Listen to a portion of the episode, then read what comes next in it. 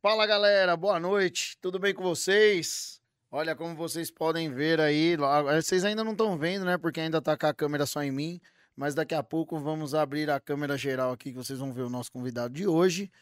E vocês vão ver a cara nova do podcast aqui, hein? Ficou monstro, hein, galera? Ficou pesado o negócio aqui, hein? Tá tipo pode pau automotivo aqui, hein?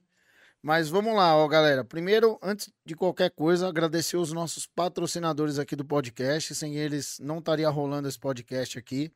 Então, primeiro a Nexen Tire, que é uma fabricante de pneus coreana, faz pneus de alta qualidade, do 12 ao 24. Meu, pneu top pro seu carro, que vai trazer toda a esportividade e segurança que o seu carro precisa, beleza?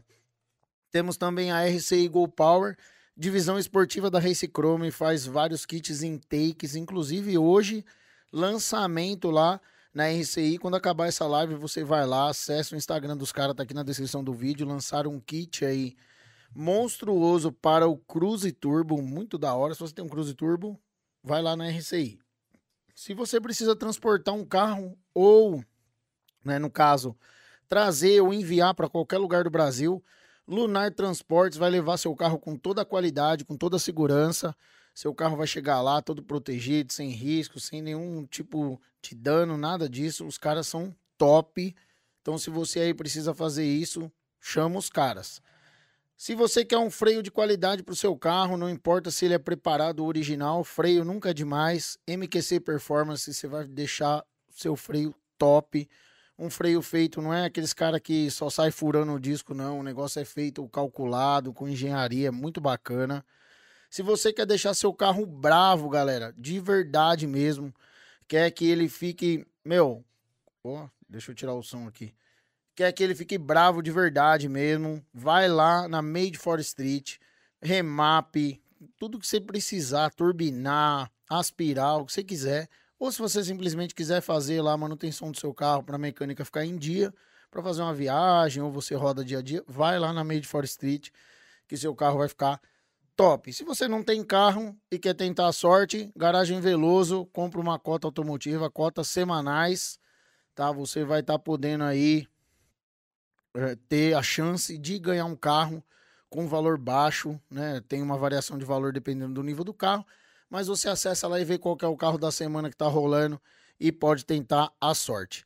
Também temos a Artlow Acessórios Automotivos, tá? Que você, se você quer abafadores de qualidade, se você quer, cara, chaveiro, quer aqueles pleitezinhos que o pessoal coloca específico para Vox ou para JDM, eles têm tudo lá, tá?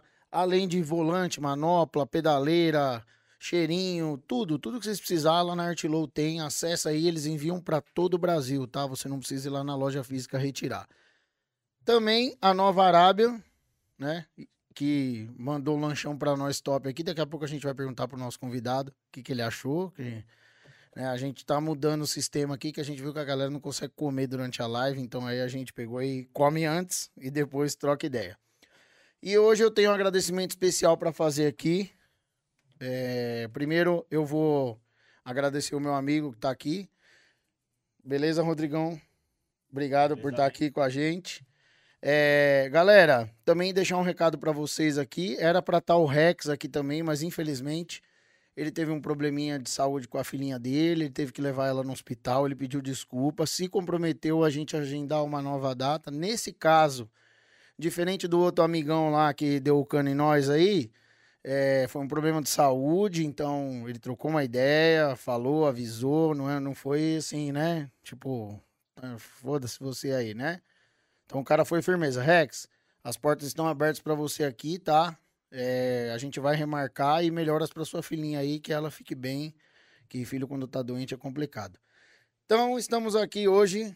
Se apresente aí pra galera. Eu vou deixar você se apresentar, não vou. Apesar que a galera já conhece, né? O cara é o rei.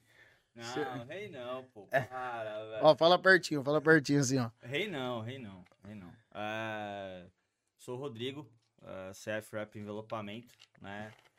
Trabalho com envelopamento aí na área já tem oito anos, né, que tô atuando. Eu era antigamente trabalhava no ramo de acessório automotivo. E aí migrei plenamente assim pro envelopamento e saí do ramo de acessório. Né? Hoje não mexo mais. É... Tô na área tem uma cota já, cara. E passei por poucas e boas aí, então tamo aí. Até conhecer essa criança que tá aqui na minha frente, né? Tem dois anos. Se conhecemos no encontro de golfe.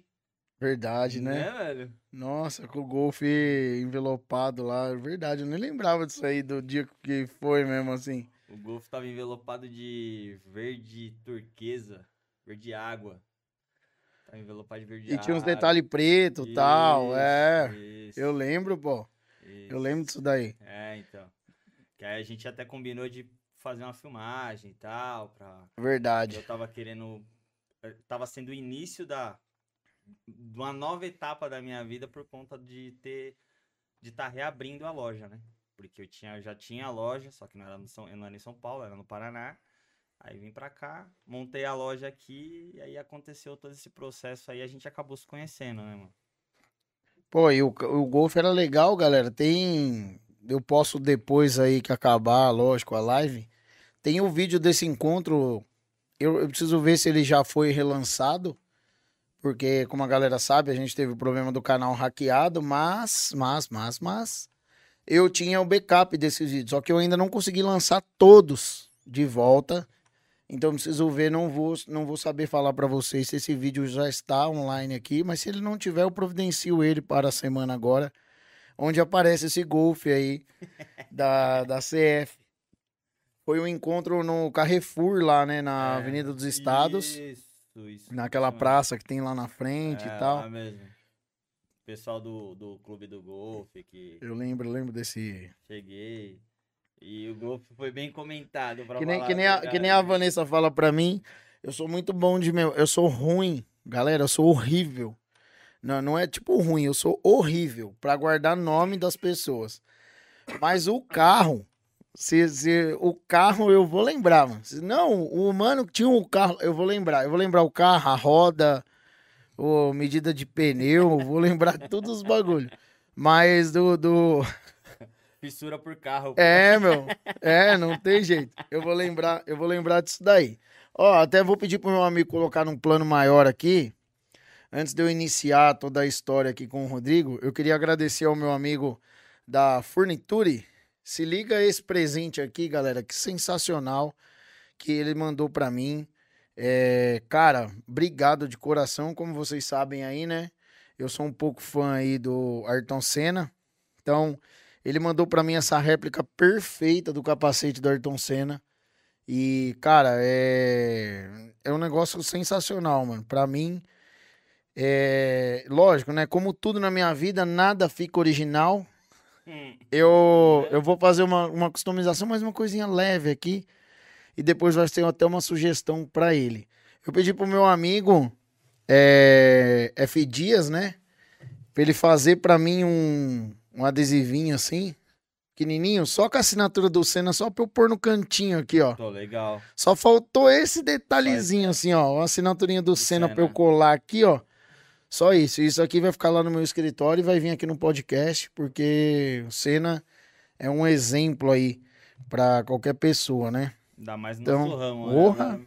Falou de carro, todo mundo sabe quem que é o Falou, cara. né, falou de carro, não tem, não tem Não. o, o, o que falar. Então vamos lá, Rodrigão. Primeiro de tudo, assim, que eu quero saber que é aqui, galera, como eu já falei pra vocês, a ideia é a gente mostrar as pessoas por trás das marcas. Sim, sim. E também, né, eu percebi que a gente, muitas pessoas é, é, se incentivam com isso.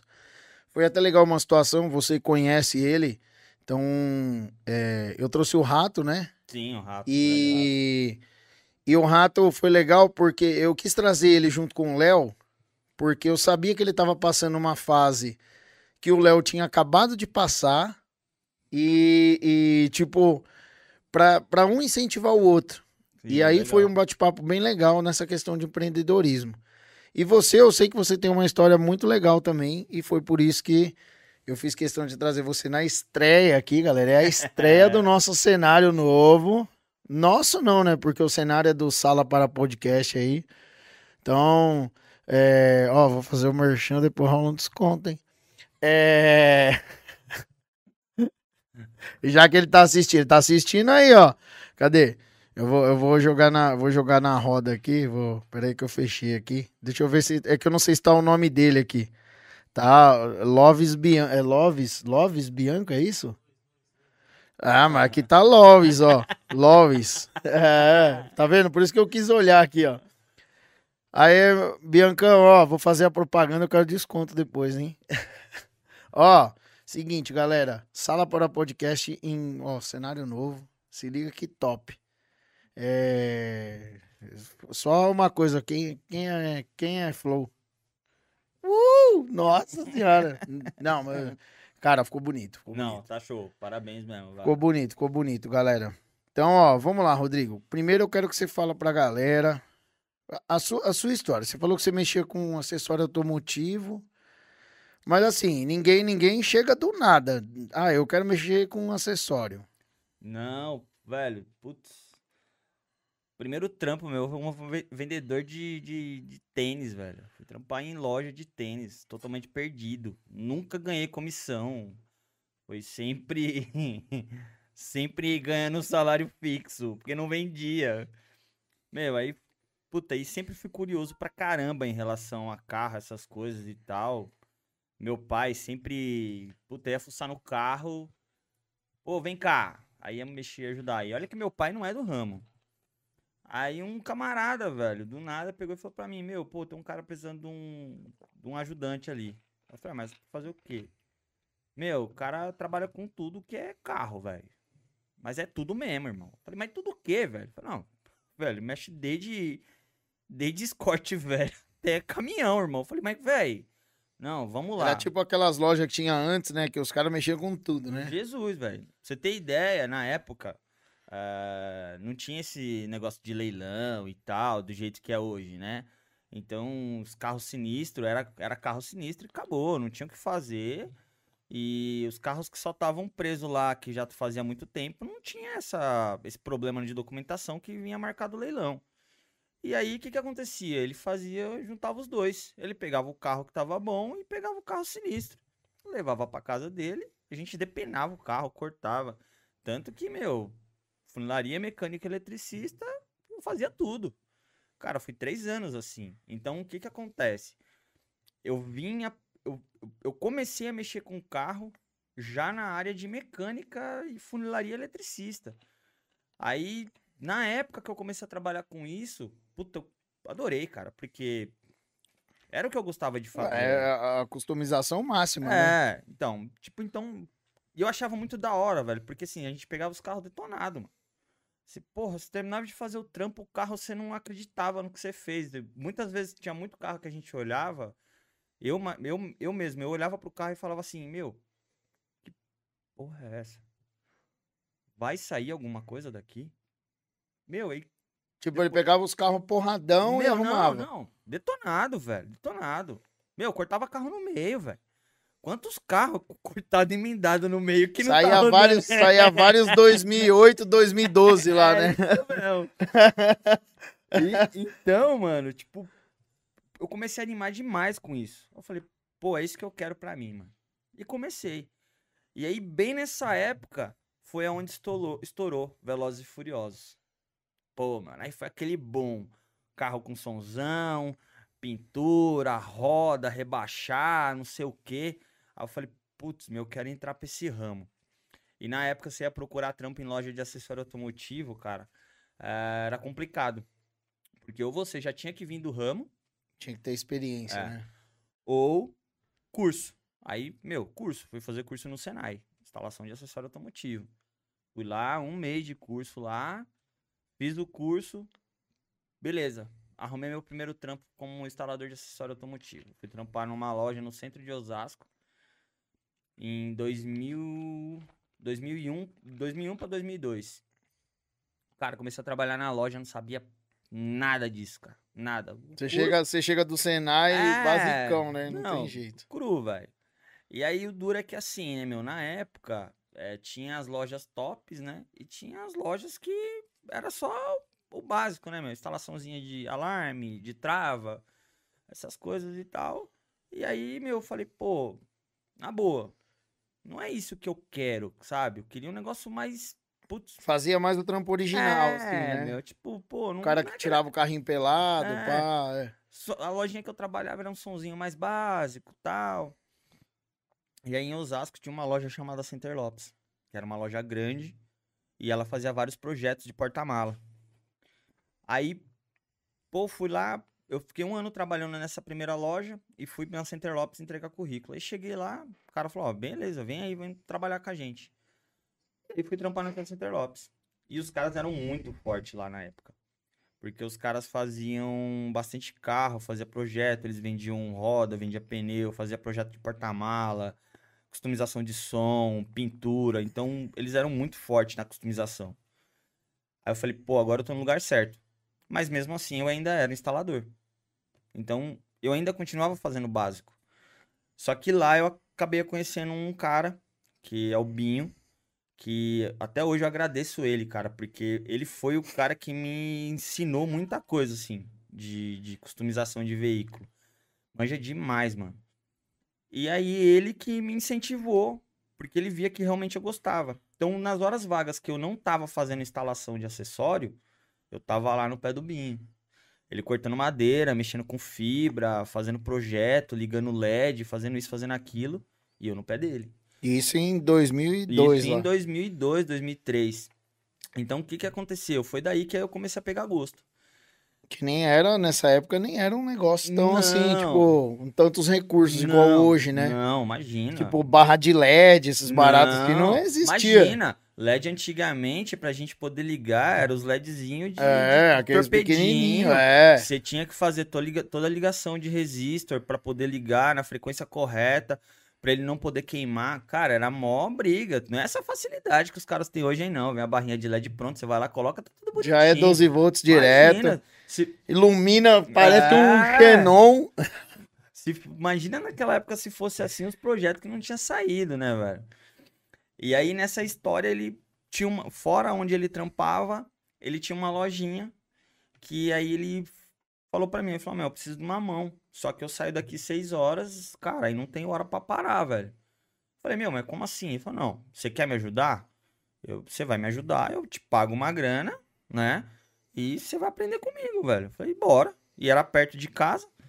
Lindo. Cara, eu saía seis horas do trampo com ele e a gente ficava até duas, três horas da manhã trabalhando, velho. Só que nisso, na verdade, eu não tava indo por causa da grana em si. Tava indo pelo conhecimento. Para aprender, cara. Porque, tipo assim. é, Pô, eu conhecia o básico da mecânica, da funilaria e da elétrica, né?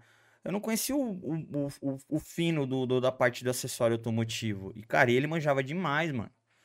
Então, eu falei, não, vou pegar no pé do cara, velho. E peguei no pé dele, meu. Fiquei dois anos, mais ou menos, de dois a três anos, assim, sempre no pé do cara, sabe? Só pra. Só Isso. coletando informação. Não, só, meu. E o legal é que, tipo assim, ele, ele sabia que você tava ali pra isso, né? Sim, Não, sim. não, não falou, tipo, ah, o cara vai me sugar só e vai vazar. Não, e outra, velho. Eu sou assim, ó. É, hoje eu me tornei um cara que nem ele. Eu tirei esse exemplo dele. Porque, na verdade, assim, mano, eu não. Eu não tô, eu não tô passando meu conhecimento pra ninguém ficar comigo, cara. Eu tô passando meu conhecimento pra pessoa poder crescer também. Né? Tipo, o mundo é gigante, sabe? Tem espaço pra todo mundo, né? Pra caralho, né, velho? Desculpa. Tem. Mas, meu, então, tipo, eu não sou aquele cara ganancioso. E eu já trabalhei em muita loja depois que eu saí da Center Lopes, depois que eu parei de trabalhar com o Binho. Cara, eu já trabalhei em várias lojas que eu chegava nos caras, os caras, não, meu, não vou falar nada pra você, não. Meu, como assim? Pô, mas não é assim, cara. De repente você sabe um negócio que eu não sei, eu sei um negócio que você não sabe. Então é um ajudando o outro, né, irmão? Então, aí nessa, nessa parede de cubinho, fui trabalhar em concessionária, trabalhei na Chevrolet, trabalhei na Volks, é, trabalhei na Itororó do Brás durante um bom tempo.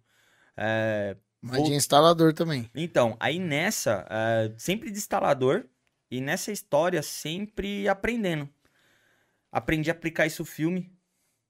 Aí fui também, aplicava isso filme e fazia instalação Foi o primeiro contato que você teve, assim, com Com algum película. adesivo. com a película. Aí, meu, putz, sempre trabalhando desse jeito. é, E sempre passando, cara. Sempre trabalhei em muita loja. Sempre. Nunca fiquei. Eu acho que o tempo que eu fiquei mais numa loja foi três anos.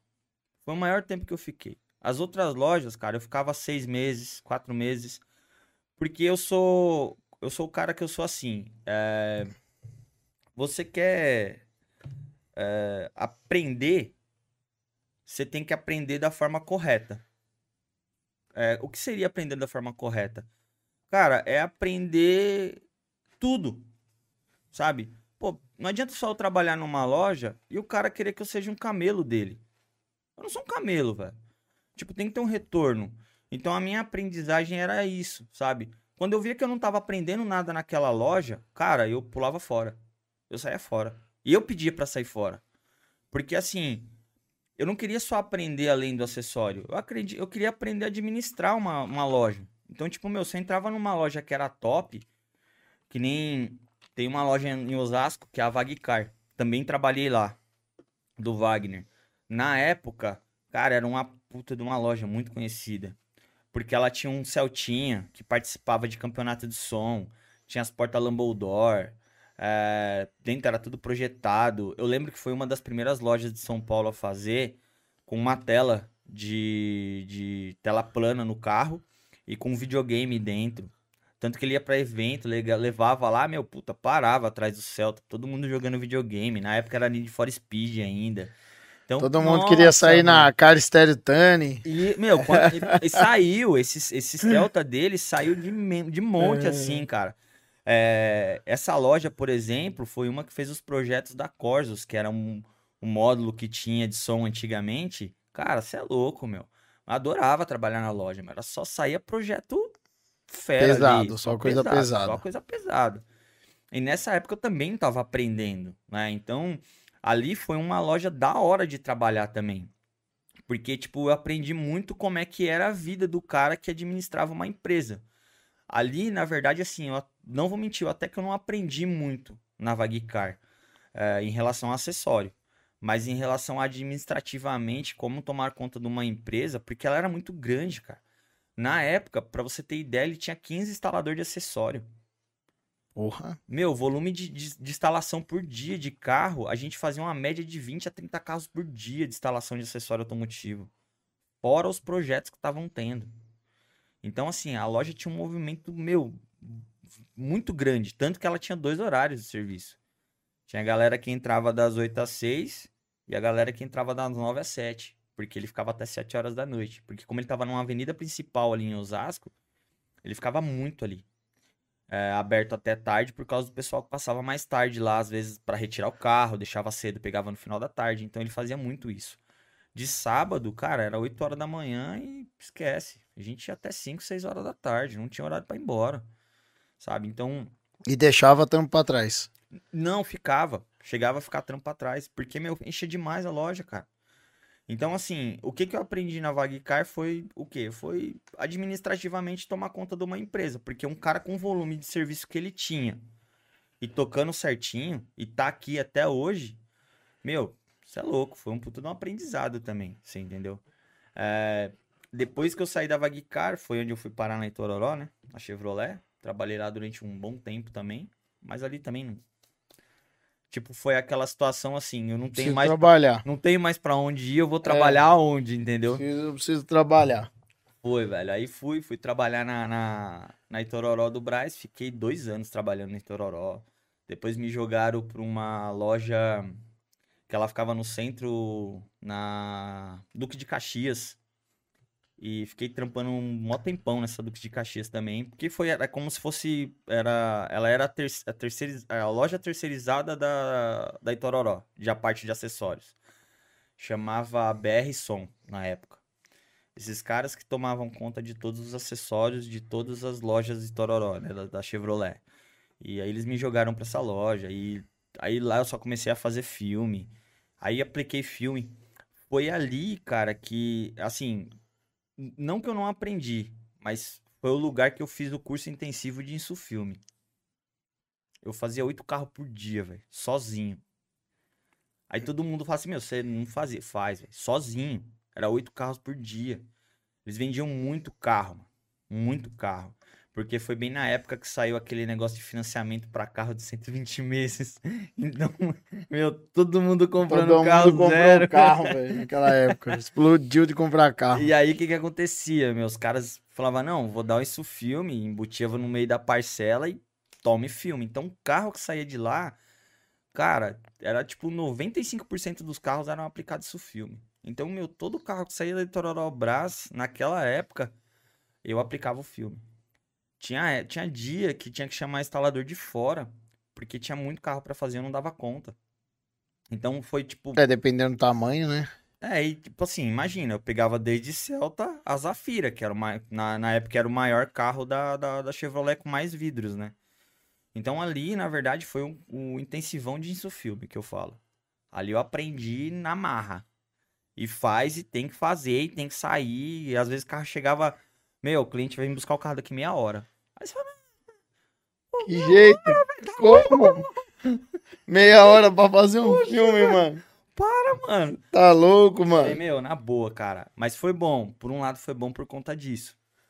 Aí, saí dali, fui trampar numa loja que trampava com vidros. Os caras mexiam com vidro e fazia acessório, essas coisas. Faziam troca de vidro quando quebrava, essas coisas. Aí aprendi também a fazer a substituição de vidro também. Então, foi mais uma loja que eu aprendi um negócio diferente. Então, então vamos lá. Aprendeu a fazer funilaria, mecânica, acessório, Ele- sulfilme, vidro, eletricista, eletricista vidro. e mexer com vidro. É. Fora Dá projeto. pra montar um desmanche forte, hein? Ô, bravo, velho. Dá pra cortar os carros certinho, hein, Ah. velho? Isso aí eu sei. Ah, é, e você aprendeu a cortar também, é, né? É, velho. Essa, é- Aprendeu a cortar é- também. é- essa é a diferença. Eu sei onde cortar certinho, né? Então. Caramba, velho. Você vê, né? É caminhada, hein, mano? Não, mano. Tipo, pô, velho. Primeiro, primeiro contato que eu tive com a área de carro assim foi com 18 pra 19 anos de idade. Eu tô com 38 hoje, velho. Tem 20 anos que eu tô na área. Então, é, não é pouco tempo, né? Se a gente for parar pra ver, né, meu? Nem Pô, a pau. Que jeito, pouco tempo aonde? Você entendeu? Então, meu, tipo, e assim, às vezes eu acho até legal porque tem muita gente que, quando eu começo a falar assim, fala assim, não, meu, não tem como, velho. Tem, mano. Vocês não fazem noção, mas tem. E depois disso, que eu trampei nessa loja que mexia com vidro, aí eu fui trampar com esse cara que eu fiquei o maior tempo, né? Que foi três anos. Era uma loja que também era em Osasco, né? Que eu morava lá. A, a loja chamava Import Sound na época. E aí esse cara pegou a loja e ele pegou a loja de um cara que tava devendo uma grana pra ele. Cara, e foi mó rolo maluco. Porque ele não manjava nada de acessório automotivo. Não fazia ideia. Ele foi fazer um curso, mano. Pra poder saber como que ele poderia Tipo, o cara manjava tomar de, conta da de- loja. de gestão de nada. Isso. Não, na verdade, o negócio dele era contabilidade, velho. Sabe? Nada a ver. Aí eu peguei e a minha esposa passou um dia lá na frente falou: Meu, tá uma placa ali, estão precisando de, de instalador de acessórios, você não quer ir lá? Eu falei: Tá bom, vou lá. Aí fui lá. Passei lá, olhei pra cara do cara, não gostei da cara dele, ele não gostou da minha, mas mesmo assim eu fui lá fazer a entrevista. Beleza. Você tava sem trampo. Tava- Não, eu tava trampando na outra loja, só que, meu, não tava legal. O clima não tava legal, é aquela história que eu te falei. Tipo, até onde eu tô aprendendo, beleza. Eu vi que começou a. Que na verdade, assim, não sei, pelo que eu tô vendo, na verdade o que você queria era ser o patrão, né? Não, não é nem questão de ser patrão.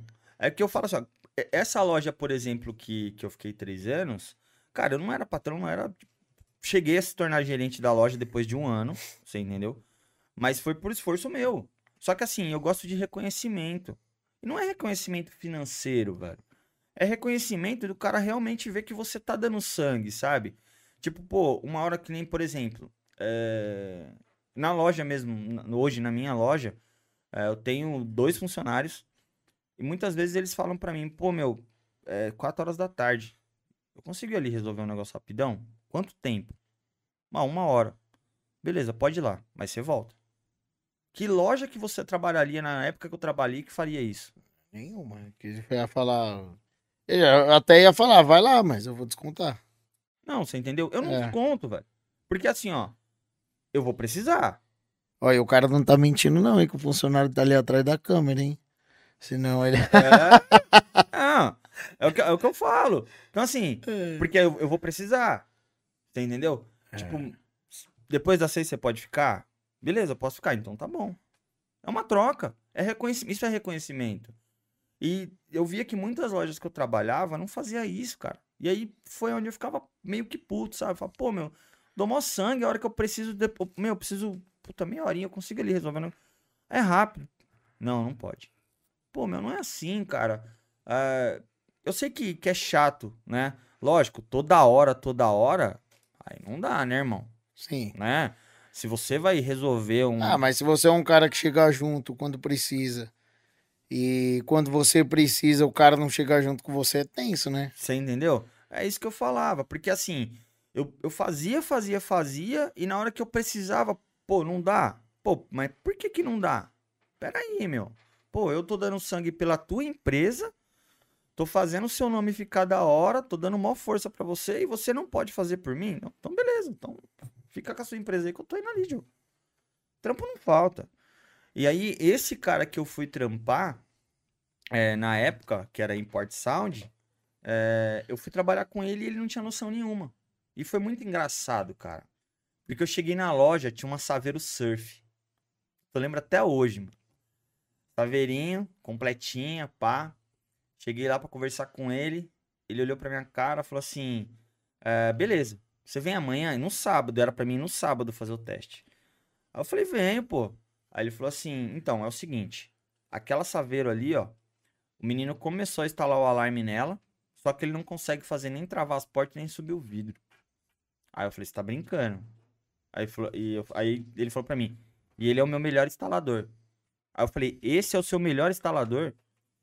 Aí ele pegou e falou assim, não, beleza, você Aí consegue... só, só pra mim entender, esse bagulho seria um bagulho simples. Cara, Tipo, imagina, pela cara que você fez, seria um barato, tipo, besta, assim, de, de, vamos dizer assim, o cara que é instalador é o básico. é o básico. O básico. É, é que, na verdade, assim, é, é fácil falar, né? Vamos, vamos- vamos concordar, é fácil falar. É que, na verdade, é aquela história. Não, mas quando você se intitula sou instalador, o mínimo básico você tem que saber. Então, mas aí vem aquela história, o conhecimento. Aqueles que eu saía seis horas lá atrás e ficava lá cubinho até duas, três horas da manhã, ficou fácil pra mim naquela época. Porque o Binho manjava muito de eletrônica. Você entendeu? Então o que que aconteceu? Na verdade, aquilo que eu aprendi lá atrás, aquela Saveiro pra mim ficou a coisa mais simples do mundo. Não é um, não que na época todo instalador sabia como resolver. Não é isso. Mas eu já sabia como O caminho. o caminho para poder chegar. Já sabia o Você caminho. entendeu? Tanto que foi engraçado. No dia, de- no dia que eu cheguei lá de manhã, eu falei pra ele, né? Desmontei a porta da Saveiro. Peguei, baixei a caixa de fusível da Saveiro. O relé original do, do, do vidro elétrico. Peguei, tirei o relé. Desmontei o relé. Meu, circuito eletrônico. Falei, beleza. Teste de... Que a gente... Lâmpada de teste. Pá, pá, pá. Opa, já sei quem que é. Deixei o relé separado. Fui lá na porta. Falei, opa... A trava que tá aqui não é trava mestre, é trava serventia. Que ela, ela, você fecha na fechadura, ela manda comando para outra porta. Se você baixar o pino dela, ela só manda o comando para outra porta, mas ela não tem, não tem um motor que faça ela fechar. Eu falei, já sei o que eu vou fazer. Aí fui lá no cara, falei para ele, ó, quero dois, dois micro relé, cinco, cinco pinos, e você tem algum módulo de conforto que seja nessa configuração aqui? Ele falou, ó, tenho esse aqui. Falei, beleza, daqui. Desci, acho que dentro de 40 minutos, cara.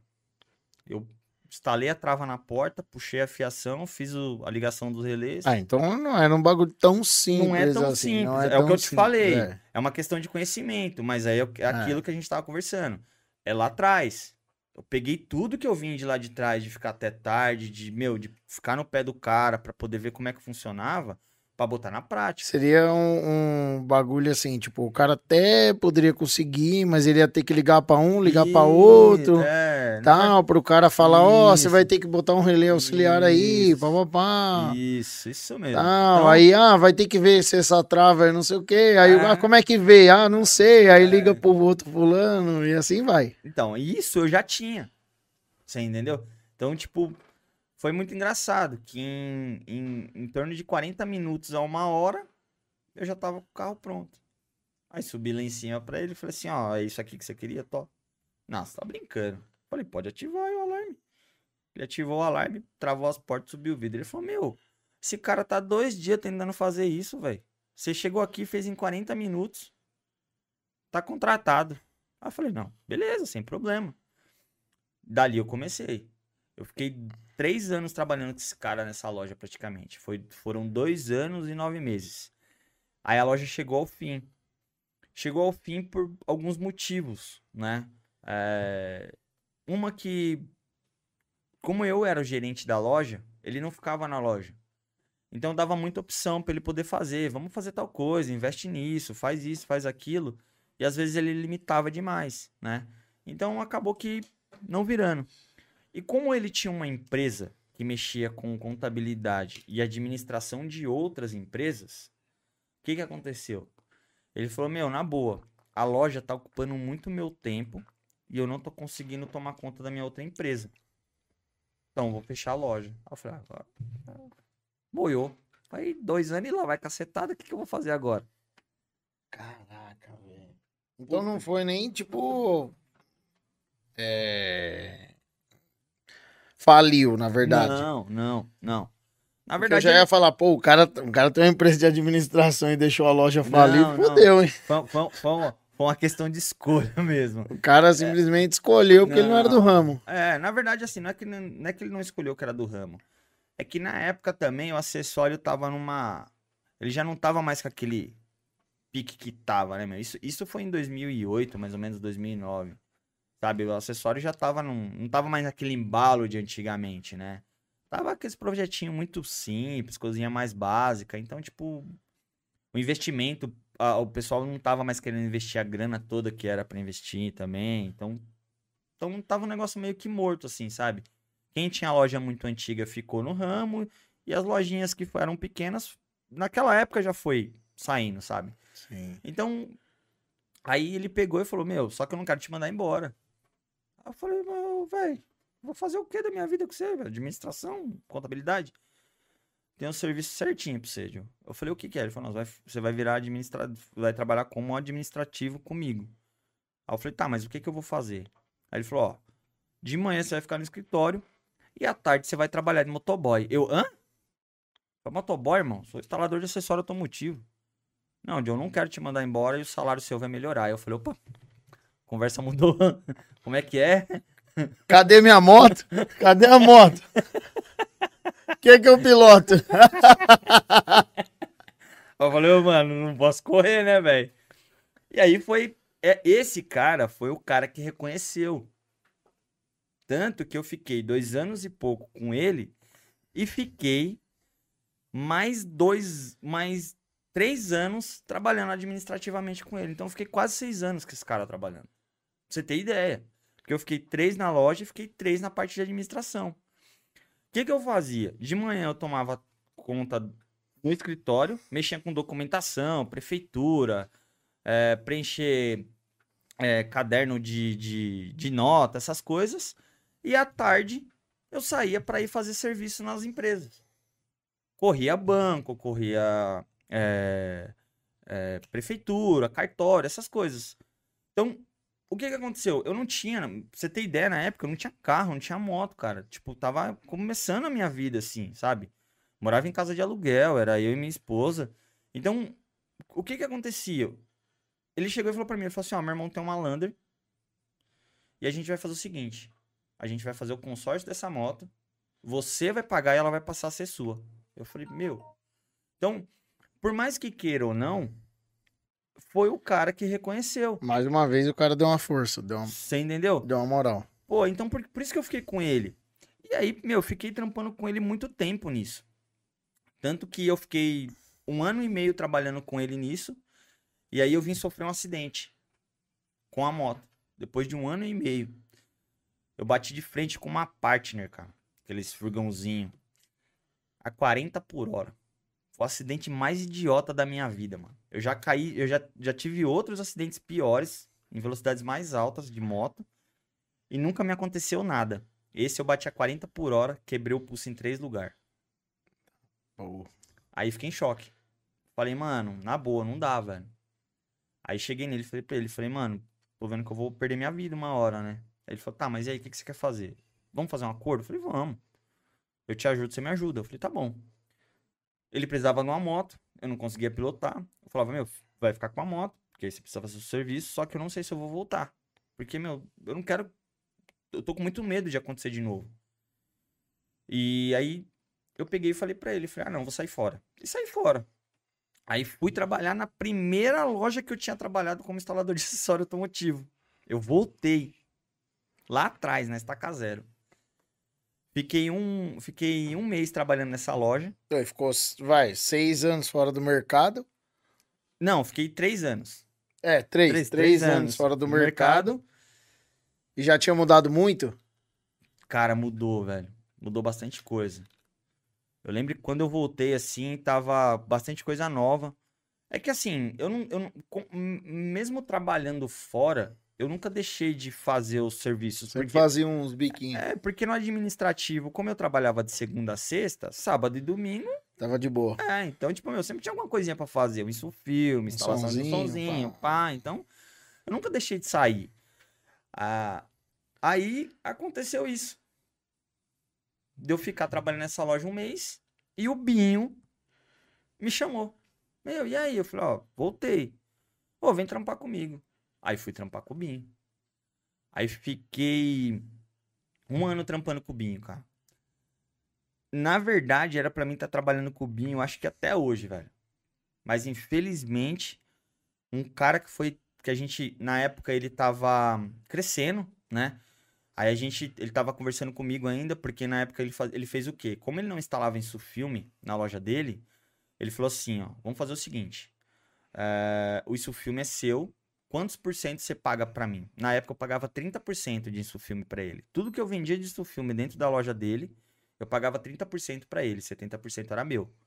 Que aí era mão de obra, mais a mais o material. E vamos dizer assim, a galera que trampa com filme, isso é o padrão. Isso. É isso, o padrão já. Isso, não era é... tipo algo melhor assim não, que ele fez. Era o não. que rolava já. Não, antigamente não. A loja de som, ela tinha seus instaladores de filme fixos lá e era salário fixo. Na verdade, com ele foi uma puta de uma abertura, assim, para mim. Então, tipo, meu, eu tirava mó grana com ele na época. Eu lembro que na época com ele, cara, eu tirava 5, 6 mil reais, meu. Isso lá atrás, lá, pra mim, era demais. Porque eu fazia projeto de porta-mala pra ele. Isso aí há 5, 6 anos atrás era, era dinheiro 10 pra caralho. Era 10 anos, então, 10 vixe, anos era dinheiro atrás. Pra porra. 10, 11 anos atrás. Então o que que acontecia? Eu fazia projeto de porta-mala, porque ele fazia o quê? Ele pegava dois projetos de porta-mala para fazer. Projeto de porta-mala era fazer caixa, fazer fibra, essas coisas. Ele fazia um e eu fazia outro. Cada projeto que eu fazia, ele me pagava 250 reais. Então ele pegava um projeto por semana. Então, no mês só de projeto eu tirava mil reais. Tirava mais mil de salário, que era da parte de acessório, que essas coisas, instalar, instalar um, um alarme, instalar uma trava, um vidro, essas coisas, mais do que eu tirava do isso filme. Que eu vendia disso filme. Então, ali, por exemplo, foi. Mas puta... trampava também, né? Não, pô, a abria a loja 8 horas, velho, embora meia-noite, mano. Mas todo santo dia, também. todo santo dia. Não tinha tempo ruim. Você entendeu? Então, é sorte, pô, é sorte. Não, é graças sorte. a Deus. É. Vai, não posso reclamar. E, e tá assim até hoje, graças não, a Deus. Não, não, que a galera via, porque você ganhava um salário desse, você tinha uns bagulho. Não, na época eu tinha, eu já tava com, já tava com carro. então, aí a galera vê e fala: É sorte. Ah, é, é sorte. É. Sorte. sorte. Ninguém tá roubando, tá é. roubando, tá roubando, tá fazendo coisa errada. E detalhe, a loja do cara é na porta da favela ainda. Ah, então. Tá, tá fazendo coisa errada. Tá, não é possível. O cara nessa idade, é, andando então, um carro desse. É, isso mesmo. Pô, de moto, tinha moto também. Aí falei, Aí meu... perdeu o medo de moto. Não, aí voltei a trabalhar com a moto. Aí o que, que aconteceu, velho? Mano, o Binho montou outra loja. Aí falou, meu, eu vou deixar essa loja você tomando conta e eu vou te pagar uma comissão dos acessórios que você vender aqui também. Eu falei, lindo. Eu fico nessa loja, ele vai pra outra, beleza. Beleza, vamos arrumar um cara pra poder ficar aqui com você. Tá bom. Aí chamamos dois malucos pra fazer o teste lá. Um trabalhava bem, mas puta, bem devagarzinho. Eu falei, pô, os dois caras trabalham bem. Aí teve um que veio, já desenrolou mais rápido e tal. Eu falei, ô Binho, vamos ficar com o outro. Ele falou, ah, beleza, Rodrigo. O que que aconteceu? Esse cara que ficou, velho, dois dias depois, foi um cliente na loja com um estilo Schumacher. Nossa, quem não lembra do estilo Nossa, Schumacher? é. Ó, E era da- 10 anos atrás, É. era tipo Teto Skyline, né? lançamentão, né? Nossa, velho. E na época, esses carros começou a dar muito problema no teto. Não sei se você lembra. Travava o teto. Travava. E, o- e a gente lá, a gente fazia essas manutenções. E aí esse cara chegou um dia, a loja abarrotada de carro. Aí ele chegou, parou o carro e eu não vi. Começou a conversar com esse cara novo que a gente tinha contratado. E esse cara pegou o trampo, sem falar comigo. E eu era o gerente da loja. Aí eu cheguei nele e falei pra ele, meu, mas você pegou o trampo? Não, peguei. O cara já tinha até ido embora. Eu falei, meu, mas não era pra pegar. Aí liguei pro Binho. Falei, Binho, porque quem fazia a manutenção de teto era o Binho. Ele falava, meu, não faz, porque é, é chato e você só me ajuda. Eu falei, então beleza, não tem problema. Aí liguei pro Binho. Falei, Binho, ó, pegou o trampo tal. E, meu, e agora? Ele falou, meu, não tem jeito, vamos ter que fazer, só que eu vou ir aí. Aí ele tava terminando de montar outra loja, ele passou lá, conversou com o cara. Só que ele não falou comigo. Chegou no final da tarde, mano, eu não sabia o que tinha acontecido. O cara não pegou o carro do cliente e foi embora? O carro do cliente? O funcionário. Caraca. Mano, eu falei, peraí, meu, o que que aconteceu? Aí, beleza, chegou no outro dia de manhã, falei, Binho, você deixou o cara embora com o carro? Porque você falou com ele e não falou pra mim, meu. Não, Rodrigo, não deixei. Eu falei pra ele falar pra você que era pra deixar o carro aqui. Aí eu falei, bom, bonitão, falta de comunicação. Você errou e eu errei, porque eu deveria ter perguntado pra você e você deveria ter falado pra mim. O cara foi embora com o carro do cliente, mano. Cara, a gente passou o dia inteiro sem fazer nada, caçando esse cara, velho. O cara foi pra praia com o carro do cliente, mano. Aí, como a gente tinha muito conhecimento de polícia, né, de amigos da gente que ia lá na loja, aí a gente, meu, começou. Ir atrás, ir atrás, ir atrás. Cara, uma hora da tarde, uma e. Lembra Mas isso hoje. era o quê? Tipo um, um sábado? Não, mano, meio da semana, velho. Porra, mano. Meio da semana, velho. Tipo, meu, ah, eu tô de estilão, vou pagar de bonitão e pá, tá ligado? Puta, mano, mó canseira, velho. Falei, meu, acabou o dia. Aí o cara, de repente, o cara chegou do nada com o carro lá, viatura atrás dele. Meu, levaram esse cara preso. A gente foi parar na delegacia, fazer boletim de ocorrência. Meu, o cara veio chorar as pitangas dele pra mim. Falei, meu irmão, você... isso na época eu tava com 28 anos de idade. O cara tinha 40, velho. Porra, e com a cabeça de 12. Falei, mano, como é que você me faz um bagulho desse, mano? Falei, mano, a sua idade, olha a minha idade, eu tô tendo que dar comida de rabo em você, mano. Aí ele pegou, a polícia me chamou pra falar na frente dele. Eu falei, meu, não é assim, mano. Falei, meu, e na boa, irmão, eu vou fazer o boletim, porque você vai. Eu já perdi meu trampo. Eu já sei que eu perdi meu trampo. Por causa de você. Aí, beleza, voltamos pra loja, aí ficou aquele clima chato, o Binho colocando a culpa em mim, eu colocando a culpa nele, e por fim, hoje a gente conversa, e a gente viu que foi erro dos dois. E aí eu peguei e saí do Binho. Falei, pô, beleza, saí do Binho. E agora? Pra onde que eu vou? Meu, eu tava fazendo mó grana da hora aqui. Pra onde que eu vou agora? Liguei pro meu antigo chefe, que era o André, que era do motoboy. Falei, meu, e aí? Tem trampo? Tem. Pode vir. Beleza. Voltei a ser motoboy. Aonde foi que completou os três anos. Aí fiquei um ano e meio trampando com ele nisso. Aí saturei, cara. Porque eu chegava em casa, era muita coisa pra fazer durante o dia. E aí eu chegava em casa e eu tava descontando na minha esposa. Porque cabeça quente, né? O dia inteiro mexendo com documentação, motoboy na rua, buzina, xinga, leva fechada, leva isso. Você chega em casa, primeira coisa que a mulher te fala, você já, meu, vai pra PQP, né? Então eu falava, meu, aí chegou numa hora que ela sentou comigo, conversou, falou, meu, na boa, meu, não dá. porque ou eu vou te perder porque você vai sofrer um acidente, ou a gente vai acabar terminando, porque eu não tô aguentando mais. E eu tinha feito uma proposta há muito tempo atrás para ela, tipo há uns dois anos, uh, de ir embora pro Paraná, que era onde meu pai e minha mãe moravam. E aí ela pegou e falou pra mim, ela falou assim, ó, ah, vamos embora, porque eu não quero perder você. Eu falei, então tá bom, vamos embora. Aí fui lá, conversei com o cara, falei, meu, na boa, acabou, não dá mais, vamos fazer um acordo, vamos que eu tô indo embora pro Paraná. E fui embora, velho. Fui embora pro Paraná, aluguei uma casa lá, cheguei lá e ia trabalhar como auxiliar administrativo. Ah, já tinha até um trampo. Já, na, fui, fui na intenção de, de como auxiliar administrativo, porque como eu tinha ia pegar o seguro-desemprego daqui, pegar os negócios, falei, meu, beleza, vamos para lá. Cheguei lá no Paraná, cara, cidadezinha desse tamanho, 32 mil habitantes. Falei, meu, não tenho o que fazer, vou começar a falar que eu faço isso filme em casa. E comecei. Conversa com um, conversa com o outro. Meu pai conhecia todo mundo da cidade, ó, meu filho faz isso filme, meu filho faz isso, meu filho faz aquilo.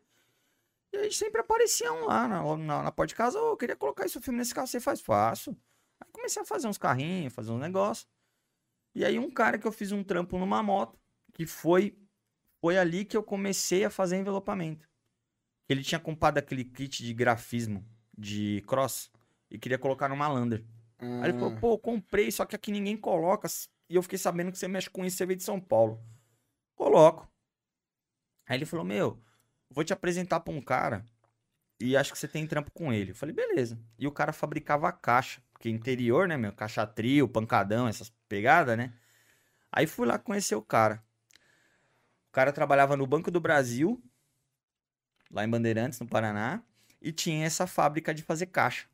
Aí cheguei, comecei a conversar com ele. Ele falou: Meu, eu faço umas entregas de sábado, você não quer ir comigo pra gente conversar? Eu falei: Vou. Aí fui. Londrina, Cornélio Procópio, cidade do interior do Paraná. Fazer entrega de caixa conheço, com ele. Conheço a maioria.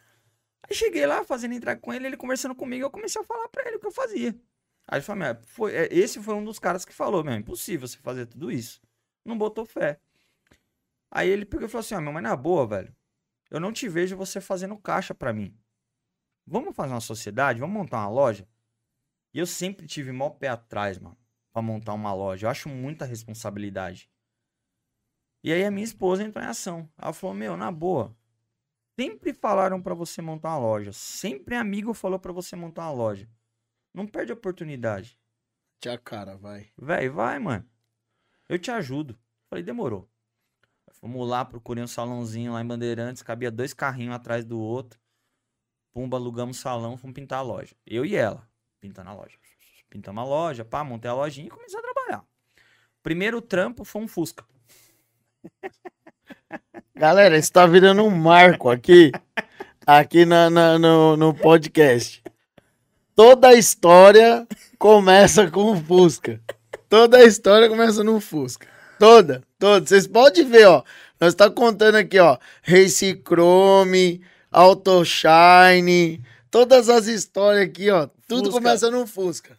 Cara, Sempre. A primeira loja foi com o Fusca, cara. O projeto foi parte elétrica do Fusca completa, fazer toda a parte interna do carro, né? Que era fazer forro de porta, essas coisas vidro, trava alarme, né? E fazer o projeto do som. Aí eu lembro, meu, que na época ele falou: Meu, eu quero o banco traseiro bipartido, o sub saindo no meio dos dois bancos. Meu, kit duas vias, nas portas, na traseira. Porque lá, lá, lá é um contraste muito grande, né? Quem é... tem uma grana tem muito. Isso. E quem não tem, não tem nada. É, isso mesmo. E aí, meu, comecei, peguei no Fusca, foi três meses de trampo, eu lembro. E trampo no Fusca, e trampo no Fusca, meu, beleza. E aí, nessa pegada, o meu sócio era só investidor, né? Ele só injetou a grana. E aí, meu, começou a dar seis meses, sete meses, a loja não tava rendendo ainda absurdos, né? Pra falar assim, tem uma grana para mim, tem uma grana para ele. Ele veio cobrar. Aí eu falei assim, mas peraí, vem cá, as contas estão aqui, irmão. Eu ainda tô pagando o meu aluguel da minha casa com o que eu tinha lá de São Paulo. Eu não tô tirando nada para mim. Tá aqui, ó conta tá aqui, ó. Falei, então, meu, não, não adianta você vir cobrar de mim. Não, mas tá errado. Falei, meu, mas não é que tá errado. Eu tô pagando aluguel da loja, tô pagando os acessórios que a gente comprou, os negócios. Falei, meu, não tem, não tá sobrando grana pra mim, não tá sobrando grana pra você, Diogo. E assim, o que que acontecia? Ele passava esporadicamente, porque ele trabalhava no banco E tinha a fábrica de caixa. Eu falei, meu, na boa, mano, eu tô trabalhando pro cara. Funcionário. Montei, so- montei sociedade pra ser funcionário? Eu falei, não. Aí cheguei nele, falei pra ele, falei, ó, você não tá contente? Quer me vender sua parte?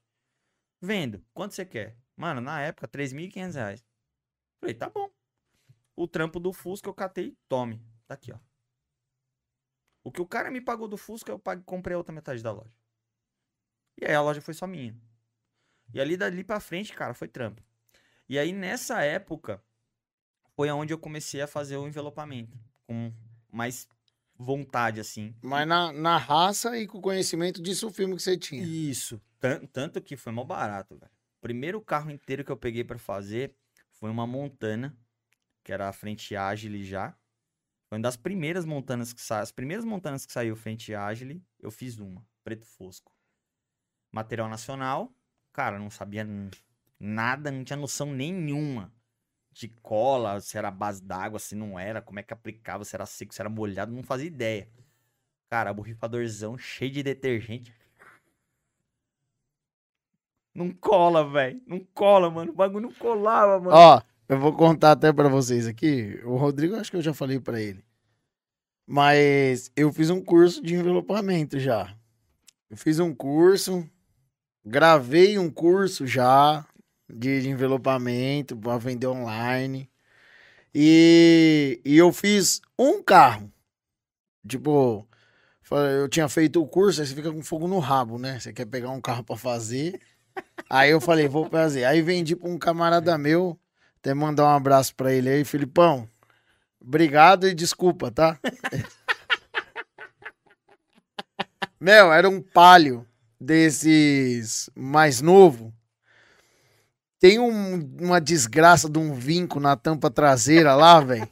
Mano, velho, mas eu tomei tanto no rabo com essa porra desse vinco. Eu refiz essa tampa umas 10 vezes, mano. E eu não conseguia fazer essa porra ficar no lugar, mano. Eu, eu, eu, eu devolvi o dinheiro pra ele. Falei, irmão, tá aí, ó. É, é, é, não, não, Não vai, né, consigo, velho? mano. Não, não consigo. Não vai, mano. Não consigo. Puta, velho. E, e, meu, lem... cara, eu lembro até hoje. Eu pedi cinco dias pro cara pra fazer o trampo, mano. Puta, velho. E o bagulho secava, mano. Eu falei, mano, era duas horas da manhã, mano. Eu tava esfregando adesivo no carro, o bagulho não colava. Eu falava, meu, fudeu, fudeu, fudeu, fudeu. Falei, na boa, eu vou embora pra casa, mano. Duas horas da manhã, fui embora pra casa. No outro dia de manhã, cheguei lá tudo sequinho. Você passava a espátula, colava. Eu falei, graças a Deus. Mó perrengue pra fazer, mas fiz. Entreguei pro cara, beleza. Falei, mano, na boa, não dá pra não ir atrás de um curso. E eu lembro que na época, eh, as duas maiores empresas que estavam né, estourando de, de, de envelopamento nacional era a Imprimax e a Otac. E a Otac ia fazer um workshop em Marília, 200 quilômetros de onde eu tava com a loja, em Bandeirantes. Aí a minha esposa falou, ó, vai fazer. Ó, ela falando nisso, ó, o Neto Barbosa pediu pra você mandar um abraço pra Bandeirantes aí. ó. Ah, é. ó. É, Esse, era, esse foi meu primeiro funcionário. Ele falou que ele lembra do Fuscão, falou que ficou top. esse foi Falou meu primeiro aqui, funcionário, pô. Daqui a pouco, galera, daqui a pouco a gente vai interagir com vocês no chat aí, é porque vocês sabem, né? Não dá pra, né? Pra, pra ficar cortando aqui. Só aproveitando que eu cortei o Rodrigo aqui, é, para falar mais uma vez dos nossos patrocinadores, lembrando que estão todos aqui na descrição do vídeo, tá, galera? Então, sem eles, a gente não consegue dar continuidade aqui no podcast. Então, peço para vocês, por favor, vão lá, segue a página deles, tá? Lembrando também para vocês seguirem os patrocinadores do canal também, tá, galera? Os patrocinadores do canal também estão na descrição do vídeo, inclusive a CF Rap é um dos nossos patrocinadores do canal.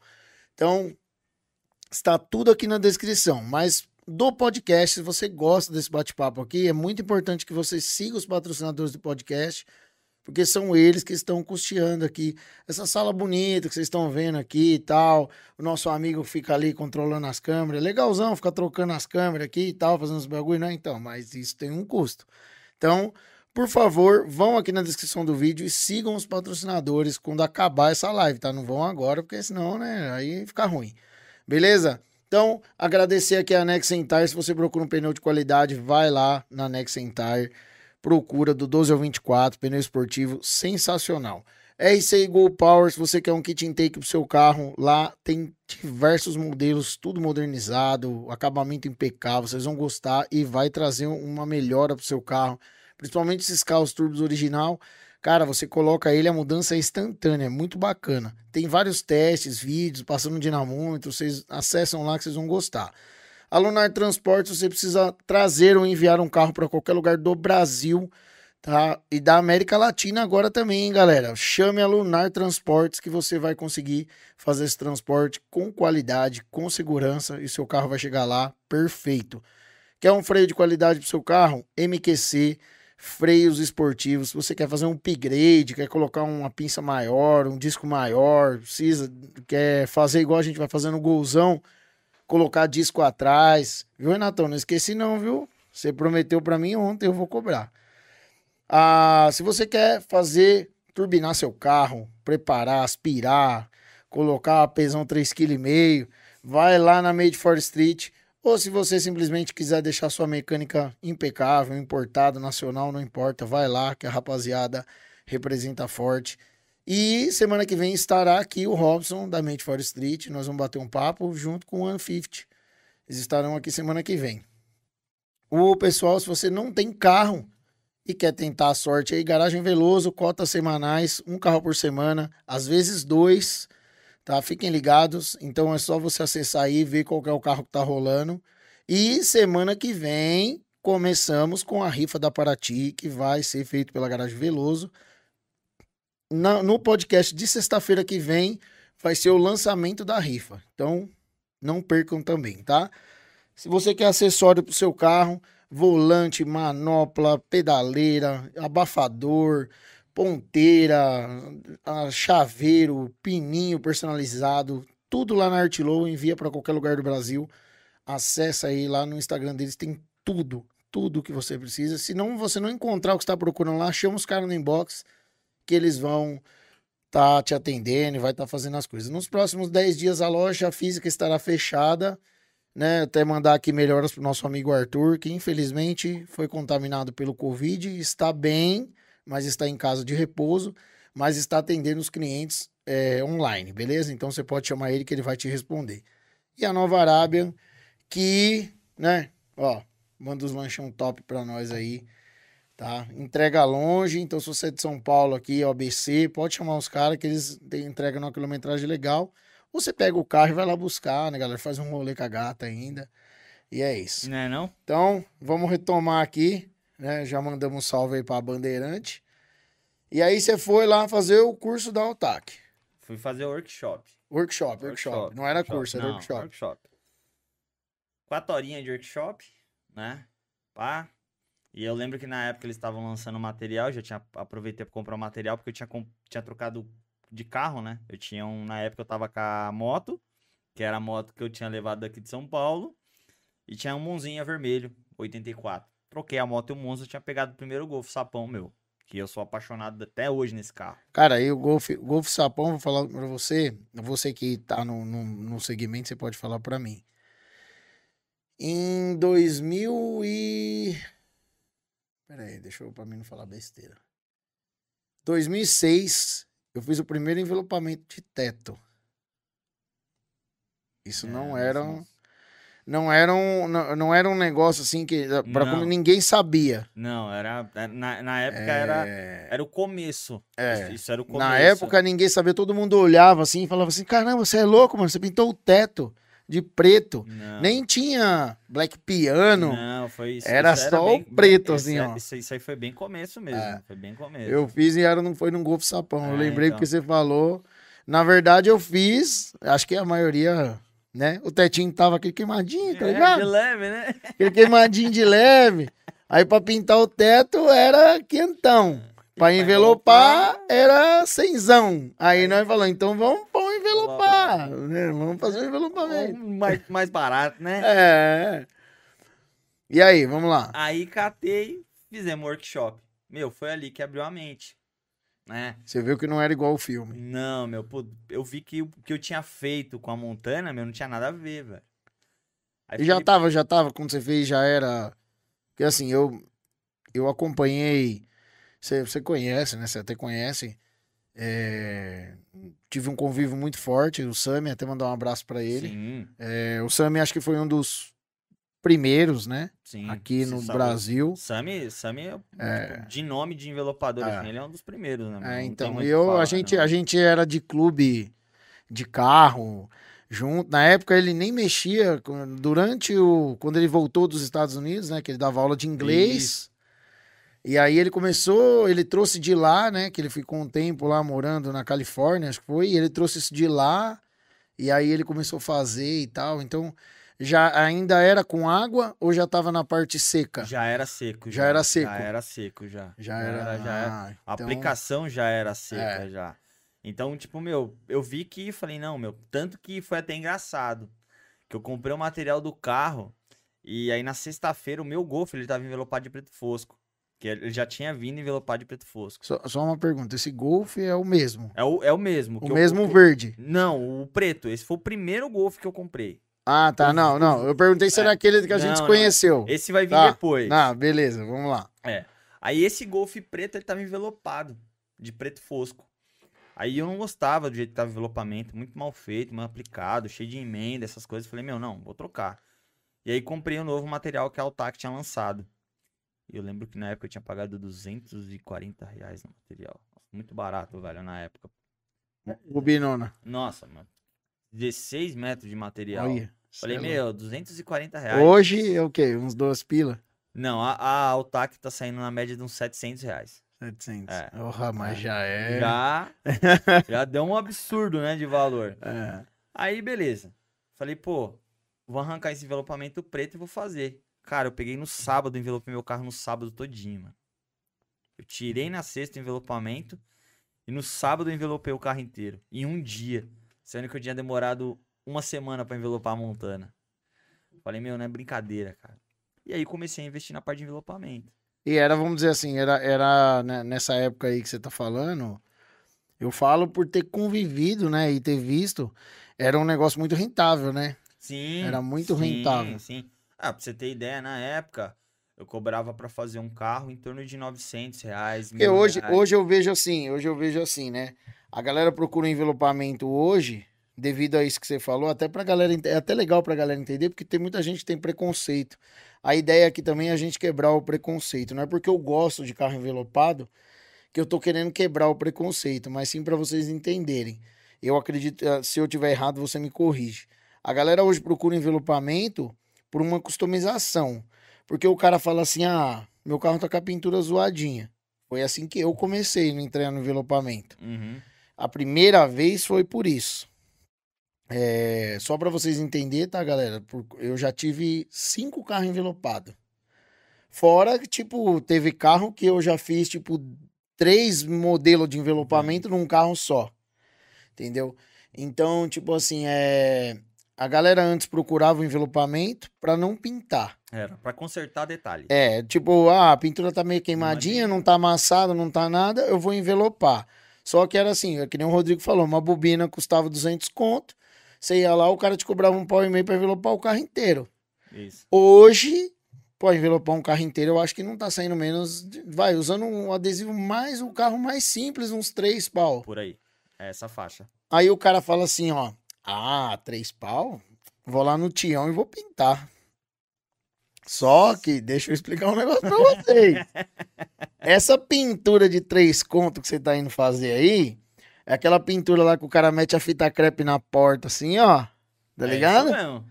Dá uma quebradinha de leve na lixa do verniz do seu carro.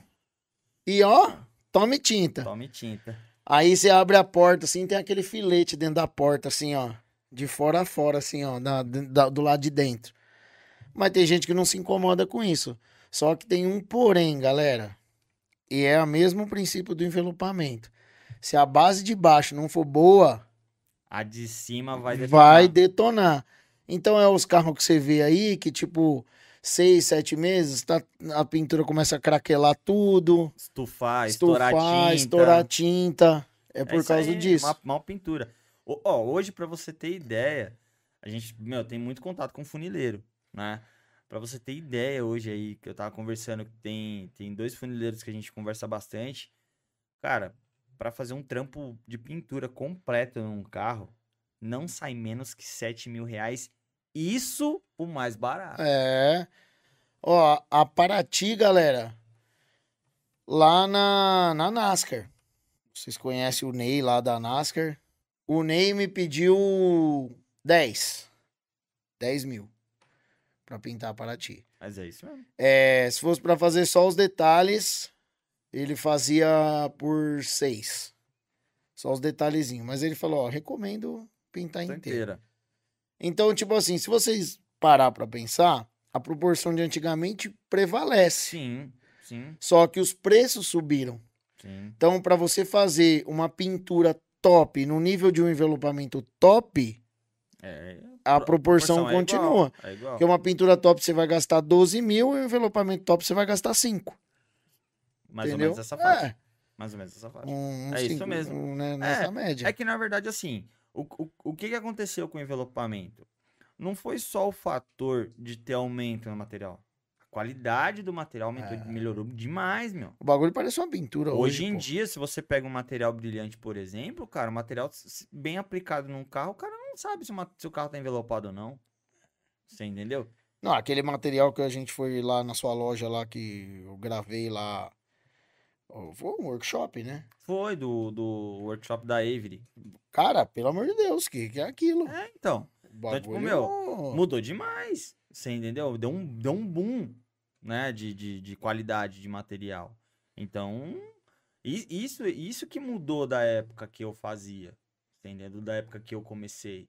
Então, quando eu comecei, que foi essa história de, de, de fazer o meu, que eu fiz o meu carro, tudo e tal, foi ali que eu comecei a ver que o, o mercado era melhor do que o mercado de acessório que eu tava.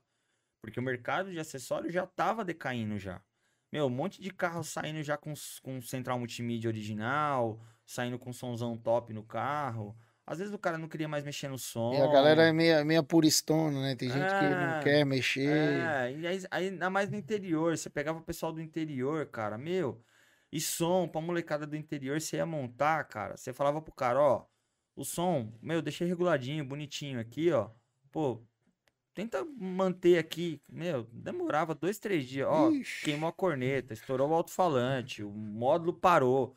Eu falava, ah, meu, não é brincadeira, velho. Para, mano. Eu acabei de montar, tudo reguladinho, bonitinho. Ah, não é, né, Rodrigo? Pô, você fui lá na festa lá, chapei o coco lá e estralei tudo que tinha pra estralar. Racha de som, racha de É, som.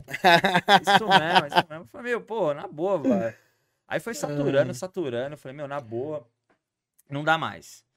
Aí fui cortando e mexendo mais com envelopamento no interior. Só que, porém, detalhe, né, meu, tô no interior. Lá isso não tem um desenvolvimento que nem tem aqui, né? Então, eu fiz uma, eu fiz uma má escolha, né, em relação a isso de Ah, eu acho- deixar... de- Na verdade, você não foi lá com essa intenção, é, né? então. Mas assim, na época, pra loja, eu fiz uma má escolha. Porque assim, como eu comecei a voltar muito pro envelopamento automotivo, eu comecei a deixar meus clientes de acessório de lado. E era onde era a minha renda. Você entendeu? E aí, pra ajudar ver aquela bela daquela crise da Dilma, né? Que lascou com todo mundo, greve de caminhoneiro e tal, a cidade foi acabando, acabando, o pessoal indo embora, voltando pra cidade grande.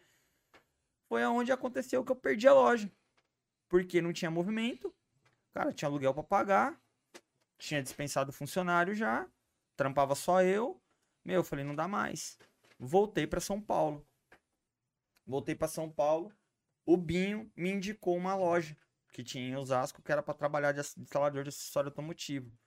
Vim de, de Bandeirantes pra cá pra conversar com o cara, fechei o salário com ele e tudo e voltei pra São Paulo. Voltei pra São Paulo, fui trampar nessa loja. Eu trampava de segunda a sexta. E nessa loja fazia alguns serviços de envelopamento. Porém, o menino que aplicava isso filme lá fazia envelopamento. Só que ele fazia só de pequenas peças. Ele não fazia carro inteiro. Isso aí, galera, é legal pra vocês ver a história. Não sei se você já, quem tá acompanhando desde o começo aí, a montanha russa da vida do Rodrigo, né? É, meu. Vocês viram aí, né? Não, Um, vai, vamos dizer assim, é, ele chegou a, a falir de estar de, de tá ganhando 10 mil Sim. Pra ir pra Zero, falir, zero, zero, zero, zero. E, e voltar a trampar de funcionário. De patrão a funcionário, de funcionário. a patrão, Sim, velho, sim, sim. de gerente a. Isso, cara, montanha russa total, assim. E aí o que acontecia? Começou a aparecer uns carros, porque essa loja que ficava em Osasco tem uns carros top, meu. Na época era a loja que trazia Porsche. Tipo, isso, na época eu tô falando, isso é há 5 anos, 5, 6 anos atrás. Era a loja que trazia Porsche, que trazia Ferrari, tinha R8 na loja. E aí, tipo, meu, ele falava, pô, Rodrigo, eu não vou pegar um carro desse pra fazer. Eu falava, relaxa, irmão, vem comigo que nós racha. Vamos rachar a mão de obra, nós faz o carro. Eu falei, beleza. Então tá bom. Porque como o trampo de envelopamento era dele, mas ele tinha receio de fazer, eu falei, meu, eu faço. Eu te ensino, mostro como é que você faz, e a gente racha a mão de obra, porque o trampo tem que ser seu. Ele, não, então beleza, então vamos fazer assim. Aí comecei a fazer um trampo também. E nisso comecei a fazer outros trampos por fora de envelopamento. Porque eu queria sair do acessório automotivo. E aí, nessa briga, né? é, fora isso, teve outras situações mais chatas também, né? Porque como eu terminei a loja lá, eu fiquei com muita dívida pra trás. Então eu vim acertando essas dívidas. Mas nunca sobrava uma grana pra poder fazer as coisas. E nisso, lá eu tinha trocado o Golf tinha pegado uma AirTrack da Mitsubishi. Foi aí que a AirTrack virou o Golf verde. Porque a Ah, AirTrack, ela foi quase apreendida, velho. Porque eu tava devendo sete parcelas desse carro. Aí eu falei, meu, pra não perder ela, eu vou vender ela. Eu queimei ela. O carro valia 27 mil, eu vendi por 17. Pra poder quitar a dívida dela e sobrar uma grana na minha mão ainda. Aí foi onde eu comprei o Golf verde. ah, Ela virou o Golf verde. E aí, o que, que aconteceu? Fiquei trampando um ano nessa loja. No final do ano, cara, aconteceu um negócio muito trágico na minha vida. Meu pai sumiu 30 horas. E chegou 8 horas da noite.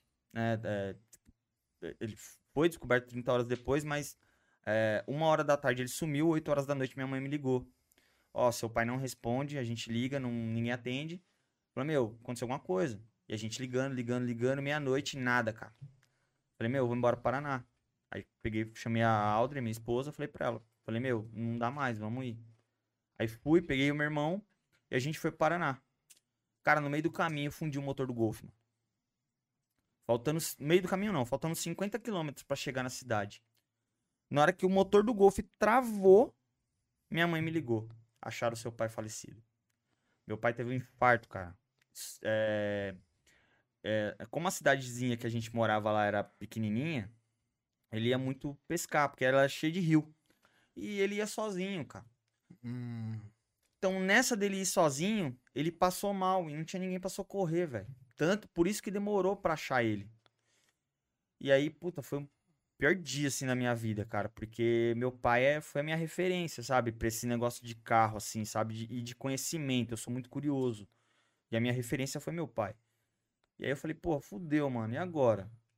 Cara, fiquei uma semana, fiquei três dias lá. Aí voltei. E eu tinha- tive que voltar pra poder ajudar minha mãe né? Porque minha mãe pô, ficou totalmente deslocada, né? Então meu irmão ficou a primeira semana e depois eu fiquei a segunda. Nessa segunda semana que eu fiquei, quando eu voltei pra loja, a gerente me mandou embora. e eu sem trampo de novo. O que, que eu vou fazer, mano? Sem trampo, motor do carro fundido Mano, e, e acabado de enterrar o pai. cara, sério, pensei em me matar, irmão. Sério, sério mesmo. Pensei em, literalmente em me matar, porque, meu, não aguentava mais tanta porrada, cara. Eu tava levando tanta porrada, RD, mano, que eu falava, meu, na boa, não dá mais, mano. E aí, mais uma vez, a minha esposa, não, meu, vamos. Calma. E aí comecei a trampar na rua. Falei, meu, na boa. Não vou ganhar 1.300 reais instalando acessório, que era o que as lojas estavam querendo pagar na época. E trampar fixo pra, como envelopador tava mais ou menos a mesma faixa também. Eu falei, não, na boa, eu já tenho cliente pra mim poder se manter. E aí minha esposa começou a divulgar no Facebook. Aplicação de filme, aplicação de, de envelopamento. E começou a tirar o acessório de, dali. E sempre fazendo esse trampo. Falei, beleza. Vamos fazer? Vamos. Aí começamos a fazer divulgação, aí comecei a fazer curso de envelopamento, aí comecei a me aprimorar mesmo. Fui fazer o curso na Altac, literalmente, curso de dois dias. É, Comecei a levar mais a sério, comecei a ter conhecimento, ir atrás de ferramenta. Aí foi onde o, o envelopamento literalmente começou a fazer parte da minha vida, sabe? Isso há seis anos atrás. Então, o que, que aconteceu a partir desse momento? Eu comecei a focar sempre no envelopamento. E comecei a trampar com envelopamento. Só envelopamento, envelopamento, seu filme, envelopamento, seu filme. Porque era o que era fácil de carregar e o que era fácil de fazer. Porque, assim, por mais que a gente, é, que, que, nem você falou, tentar fazer a tampa do palio e sofreu virado no giraia, para quem tem a prática, se tornou fácil. Se tornou fácil. Então, em vez de eu ter que trabalhar com fio... Não, eu fico imaginando, tipo assim, quando eu fiz o curso, acho que tinham 10 pessoas. Então, tipo assim, daquelas 10 pessoas, eu acho que a maioria passou a mesma coisa. Sim. Entendeu? Quem ali foi meter as caras. Eu fiz assim, tipo, para mim fazer uma grana extra. Sim. Na verdade, e tentar botar o conhecimento em prática. Tipo assim, ah, vamos ver se se eu aprendi mesmo, né? Tinha ali o básico, né? A luvinha, o suprador, tal, isso, pá, isso. espátula disso, espátula daquilo espátula com. Nem tinha tantos recursos igual tem hoje. Ou não, hoje tá demais. Mas, cara. mas tinha. O que tinha de recurso eu comprei. Eu sempre fui um cara muito intenso, assim. Se eu vou fazer um negócio, então vamos comprar os bagulho. Aí eu comprei, eu tinha lá minha caixinha, tinha tudo. Na, por assim, por engraçado que seja, na época eu, eu não tinha um carro envelopado, eu tinha, na verdade, tinha parcial. É, eu tinha um Gol G5 com teto envelopado, era o teto, eu tinha película na lanterna, coluna. Aí foi bem na época que veio os, os carbono, né? É, aí o teto do gol era carbono, é, tal. Aí fui eu que fiz o teto e tal. Ficou, ficou legal o teto, mas o teto era plano, né? É. Então, então era boiada. Então, então, aí foi ali que eu comecei, né?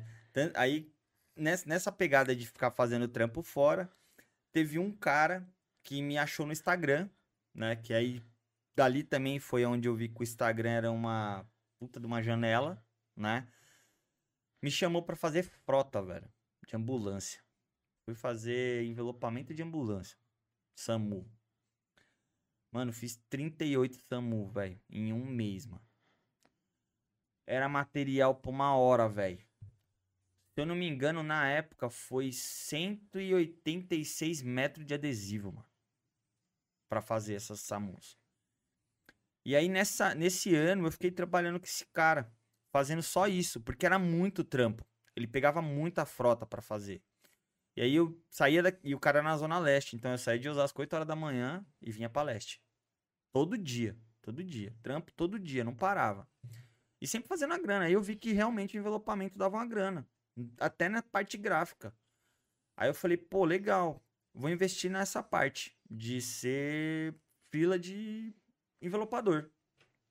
E comecei a investir nessa área.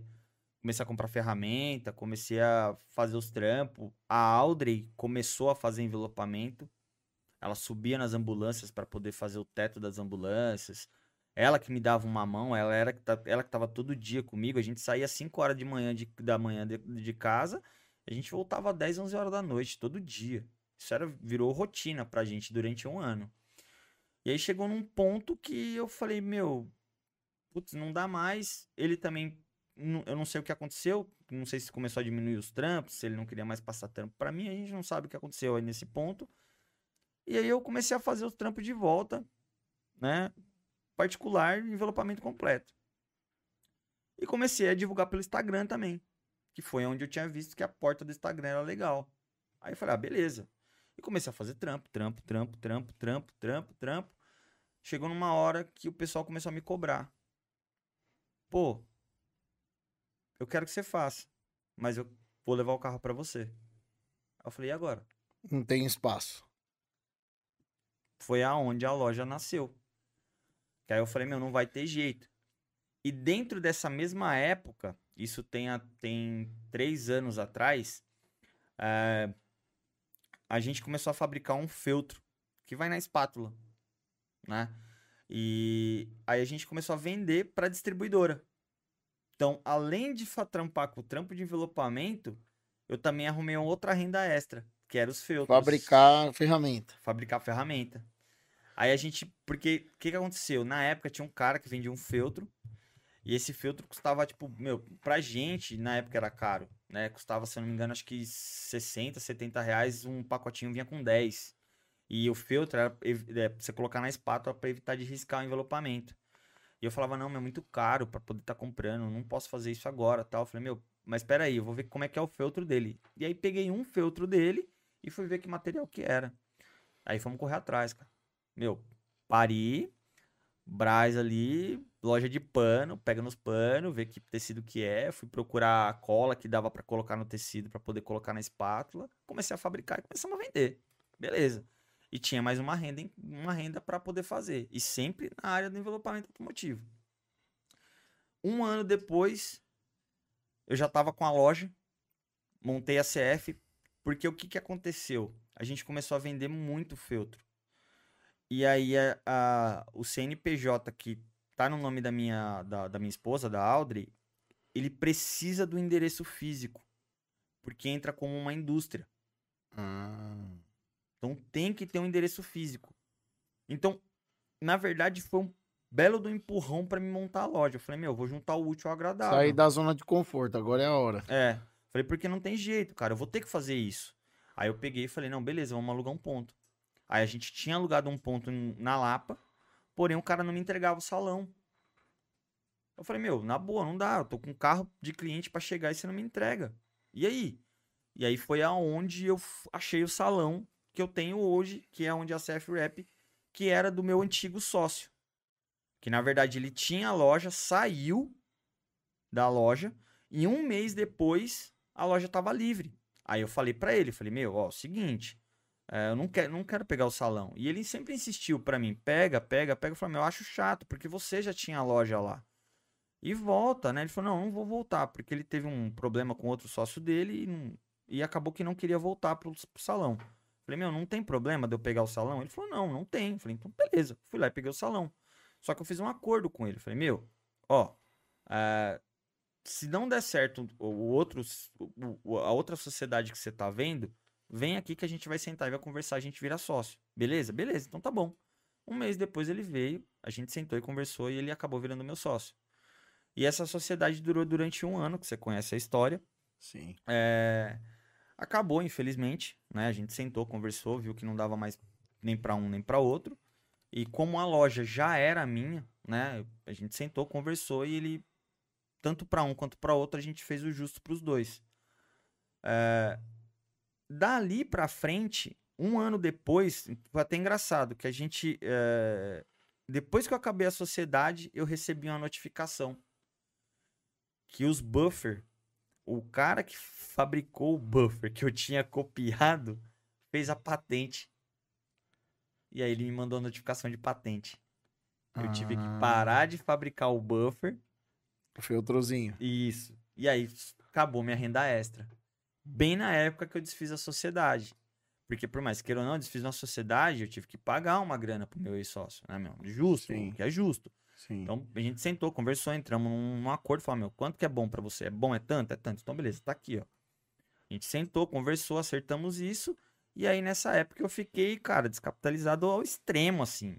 Extremo. Aí eu falei, meu, puta, não é possível, vou tomar outro capote de novo, velho. Pelo amor de Deus, mano. Você é louco, mano. Mais uma roda gigante ah, tá deitando de novo, ah não. Velho, tô, tô lá em cima, já tô caindo de novo. Falei, pelo amor de Deus, meu. E aí aconteceu isso, aí ficou um mês a loja assim, meu, entrar uma agulha dentro da loja. E eu comecei a entrar em desespero, desespero, desespero. Cara, falei, meu, não é possível, cara. Orei para Deus, falei para ele, meu, seja o que Deus quiser. Sempre confiei no Senhor. E vamos lá. Virou o mês de dezembro, irmão. Não parei mais, cara. Mês de dezembro eu entreguei 15 carros envelopados inteiros. 15. Nem eu acreditei. Na primeira semana de dezembro, a gente fez cinco carros. Só eu e o meu funcionário que tá aqui dentro é minha esposa. Cara, nem eu acreditei, mano. Você acha que na época você chegou a ver isso? É, agora eu vou, eu vou falar uma coisa para vocês, galera, que é uma coisa que eu, que eu vi que eu achei até bacana e é, é uma coisa que a, a, surpreendia muita gente na Paraty. Como eu falei para vocês, a gente já teve vários carros envelopados, né? Então, o que que acontece? o que eu vejo Rodrigo, acho que por conta agora saber mais, a gente já se conhece, a gente tem, né, somos amigos, e mas não sabia de toda essa história. Talvez por todo esse conhecimento de bagagem que você tem de tudo que você já fez, por isso que o seu trabalho você faz assim. Eu nunca vi, já fiz trabalho no meu carro e já fiz trampos de vídeo, é, porque a galera, como eu já falei aqui, até fazer um jabazinho meu, né? Eu tenho a produtora, a RD Mídia, que eu faço as produções para as empresas e tudo. Então eu já fiz para diversas empresas de envelopamento, instalação de acessório e tal. E eu nunca vi ninguém desmontar o carro do jeito que você faz. Então, esse que é o diferencial. Por quê? A área do envelopamento, normalmente quem vende envelopamento, ou o cara trabalhava na área gráfica, certo? O cara mexia com a área gráfica, ou o cara era aplicador de sulfilme. A grande maioria é assim. Então, porque todos os meus carros sempre deu manutenção. Sim. De soltar a ponta de paralama, ponta de para-choque, é, descolar a tampa de mala, é, maçaneta, descolar, que é onde você toca mais. E a Paraty ficou praticamente quase dois anos. Dois anos. E Ficou dois anos. a gente fez um, um envelopamento, Foi uma fez a, impressão. a manutenção dentro, dentro dos 30 prazos, dias lá, a os prazos que precisa fazer. E desde então, eu nunca tive um problema assim de falar, pô, Rodrigo, vou ter que ir aí, porque soltou um, um bagulho aqui, tá descolando e tal. Galera, dois anos, e, e era assim, é, até o sistema que você fez, acredito que também foi esse, que você laminou, né? Isso, fiz a laminação. Então fez uma laminação, no- como foi, em, como foi a impressão, galera? Então ele fez a impressão, e aí o que vocês vê os carros aí impressos aí na rua, a galera começa a lavar, ele vai perdendo a vai, cor, vai desbotando, vai ficando branco. vai desbotando, porque o adesivo em si é branco, impresso em cima dele, e o Rodrigo laminou. Então o bagulho com quase dois anos, a galera olhava assim e falava assim, pô, nossa, envelopou agora. É, E, porque a cor tá viva. é, né? e tipo, o, o negócio tinha quase dois anos já, É. entendeu? Então, mas esse é o diferencial do conhecimento. Você procurar conhecimento. Porque eu lembro que na época você falou pra mim, pô, eu queria fazer esse projeto e tal, mas eu não queria que desbotasse. Aí eu falei, então peraí, então vamos fazer assim. É, porque eu via todos os que eu via assim, desbotava. E aí, Desbotava. aí foi onde a gente sentou e conversou. Falei, meu, então vamos fazer o seguinte: vamos fazer a impressão, mas vamos fazer a laminação por cima. Explicando pra, gala- pra galera aí, é o seguinte: a laminação é como se fosse o verniz da pintura. O que, que a laminação vai fazer? Todo carro que é impresso, se você faz a laminação fosca ou brilho, o fosco foi o seu caso, é, essa laminação não vai deixar a impressão desbotar, né? Que seria desbotar. O, que que se faz a, impressão desbotar? Raio solar, chuva ácida, limpeza, produto químico agressivo. Então o que que acontece? Quando você lamina o carro, você não está jogando todas essas é, agressividades em cima da impressão. Você está jogando na laminação. Uma laminação. Que é como se fosse o verniz do carro. Imagina se o carro não tá envernizado e você faz em cima da Não, tinta. hoje, hoje é, você tá falando dessa parte, é até legal a gente falar. É, até vou falar, porque senão a gente tem tempo, né, galera? Aqui a gente vai falando, já faz uma hora e quarenta já. Pô, tem adesivo hoje que dá pra vitrificar, pô. Tem. Mas, na verdade, assim, ó. Hoje todos os adesivos dá pra vitrificar. Até o fosco. Você fala, mas peraí, Rodrigo, vai vit- vitrificar um adesivo fosco, ele vai ficar brilhante. Não. Porque o vitrificador, ele não é brilho. O vitrificador, ele é um selador. Ele vai proteger a pintura. Ele não vai melhorar. Que na verdade é o seguinte, o que, que ele vai fazer? No, no brilhante, ele vai melhorar o brilho. No fosco, ele vai ficar mais fosco. Pode ser que ele chegue a dar um tom de brilho, mas ele não vai ficar brilhante que nem um verniz. Sim. Então, mesmo que você vitrifique o fosco, não tem problema. E o que que, assim, você falou de proteger. A pintura protegeria de um risco superficial, por Sim. exemplo. O adesivo vai chegar a proteger também dessa forma ou ele vai chegar a danificar o adesivo? O vitrificador, você fala? É, não, não. Se caso tiver um contato de agressividade, por exemplo. O vitrificador, tipo, uma pessoa no mercado bateu uma porta. Eu acho que o vitrificador é mais ou menos isso, para proteger, né? É, o vitrificador ele vai evitar aqueles riscos mais superficiais. alguém esfregar uma calça, Isso. um negócio. O adesivo, na verdade, é o seguinte. A resistência do adesivo comparada ao vitrificador, ela é três vezes mais forte que o vitrificador. Tá? Então vamos colocar. Se você adesiva teu carro, que nem você fez o caso do seu, que você adesivou duas vezes, você foi para seis vezes mais forte que o vitrificador. Você entendeu? Então, a pintura do teu carro tá protegida seis vezes. Então vamos dizer assim, tipo, vitrificar um adesivo seria uma hum, É, na verdade, assim. uma coisa meio inútil, vamos dizer assim. É. Não, não inútil, mas um gasto desnecessário. É melhor você laminar. Então, mas a- o que que acontece? Aí é que tá. Porque assim, no seu caso eu laminei porque era uma impressão. Mas, por exemplo, você pega, vai, o Rex, que era pra estar aqui hoje, por exemplo, o Golf que a gente fez dele de azul. O Golf do Rex, ele é um material que ele já vem laminado. A gente fala três camadas. Que ele é a camada do adesivo prateado, ele é a camada do adesivo azul e a cama- uma camada transparente. Você entendeu? Então, ele já vem com essa proteção. Só que o que, que acontece? Muita gente quer fazer a vitrificação justamente para proteger Então, mas o- esse, o, O, de- o dele já é um diferenciado, certo? Sim, é um adesivo importado. Então, mais um top, adesivo desses mais padrão que a galera usa, que acredito que hoje, pelo que eu vejo da galera que eu conheço, Altac. Altac. A maioria usa Altac. Sim. É, a outra marca não, não, não vem falar, mas a galera não gosta muito. Eu vou, vou eu sou justo. A galera não gosta por causa da, da do, vamos dizer assim, da, do acabamento. E o problema dele é a remoção. É um, um dos problemas. É, eu vejo que a galera reclama muito da remoção. Quando vai remover, fica tudo a cola. E aí no final acaba danificando a pintura do mesmo jeito. Porque aí você vai ter que usar produto agressivo para arrancar a cola e vai danificar a pintura, você vai ter que pintar o carro. Que eu É. acho que esse é um medo recorrente, né? É, então, porque assim, o que, que acontece é, mais uma vez, sem ser chato, é a falta de conhecimento. Porque assim, hoje no mercado, a gente, como a gente tava conversando, evoluiu ferramenta. Então evoluiu tudo.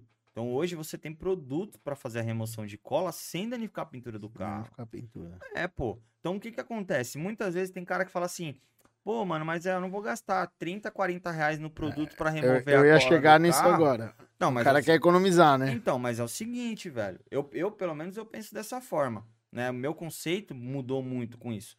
Porque é o seguinte: é o carro de um cliente, irmão. Você tem que cobrar do cara que você tá fazendo o trampo. Você entendeu? Não é de graça. Você vai pagar 40 reais naquilo. E você tem que cobrar sua mão de obra pra remover. Cara, eu já peguei um teto de um carro que eu fiquei o dia inteiro pra remover o adesivo. Um dia inteiro. Então, assim, pô, eu não vou cobrar do cara esse dia inteiro que eu fiquei ali? É lógico que eu vou cobrar, meu.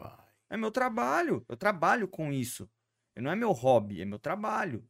Então, o, o, o que tem que acontecer muito na área de envelopamento, que eu acho, é justamente isso. O pessoal tem que começar a mostrar para os clientes: ó, não é de graça, custa caro. Não é só colar um adesivo. É, hoje, por exemplo, foi engraçado. A gente tava fazendo um carro lá na loja, né?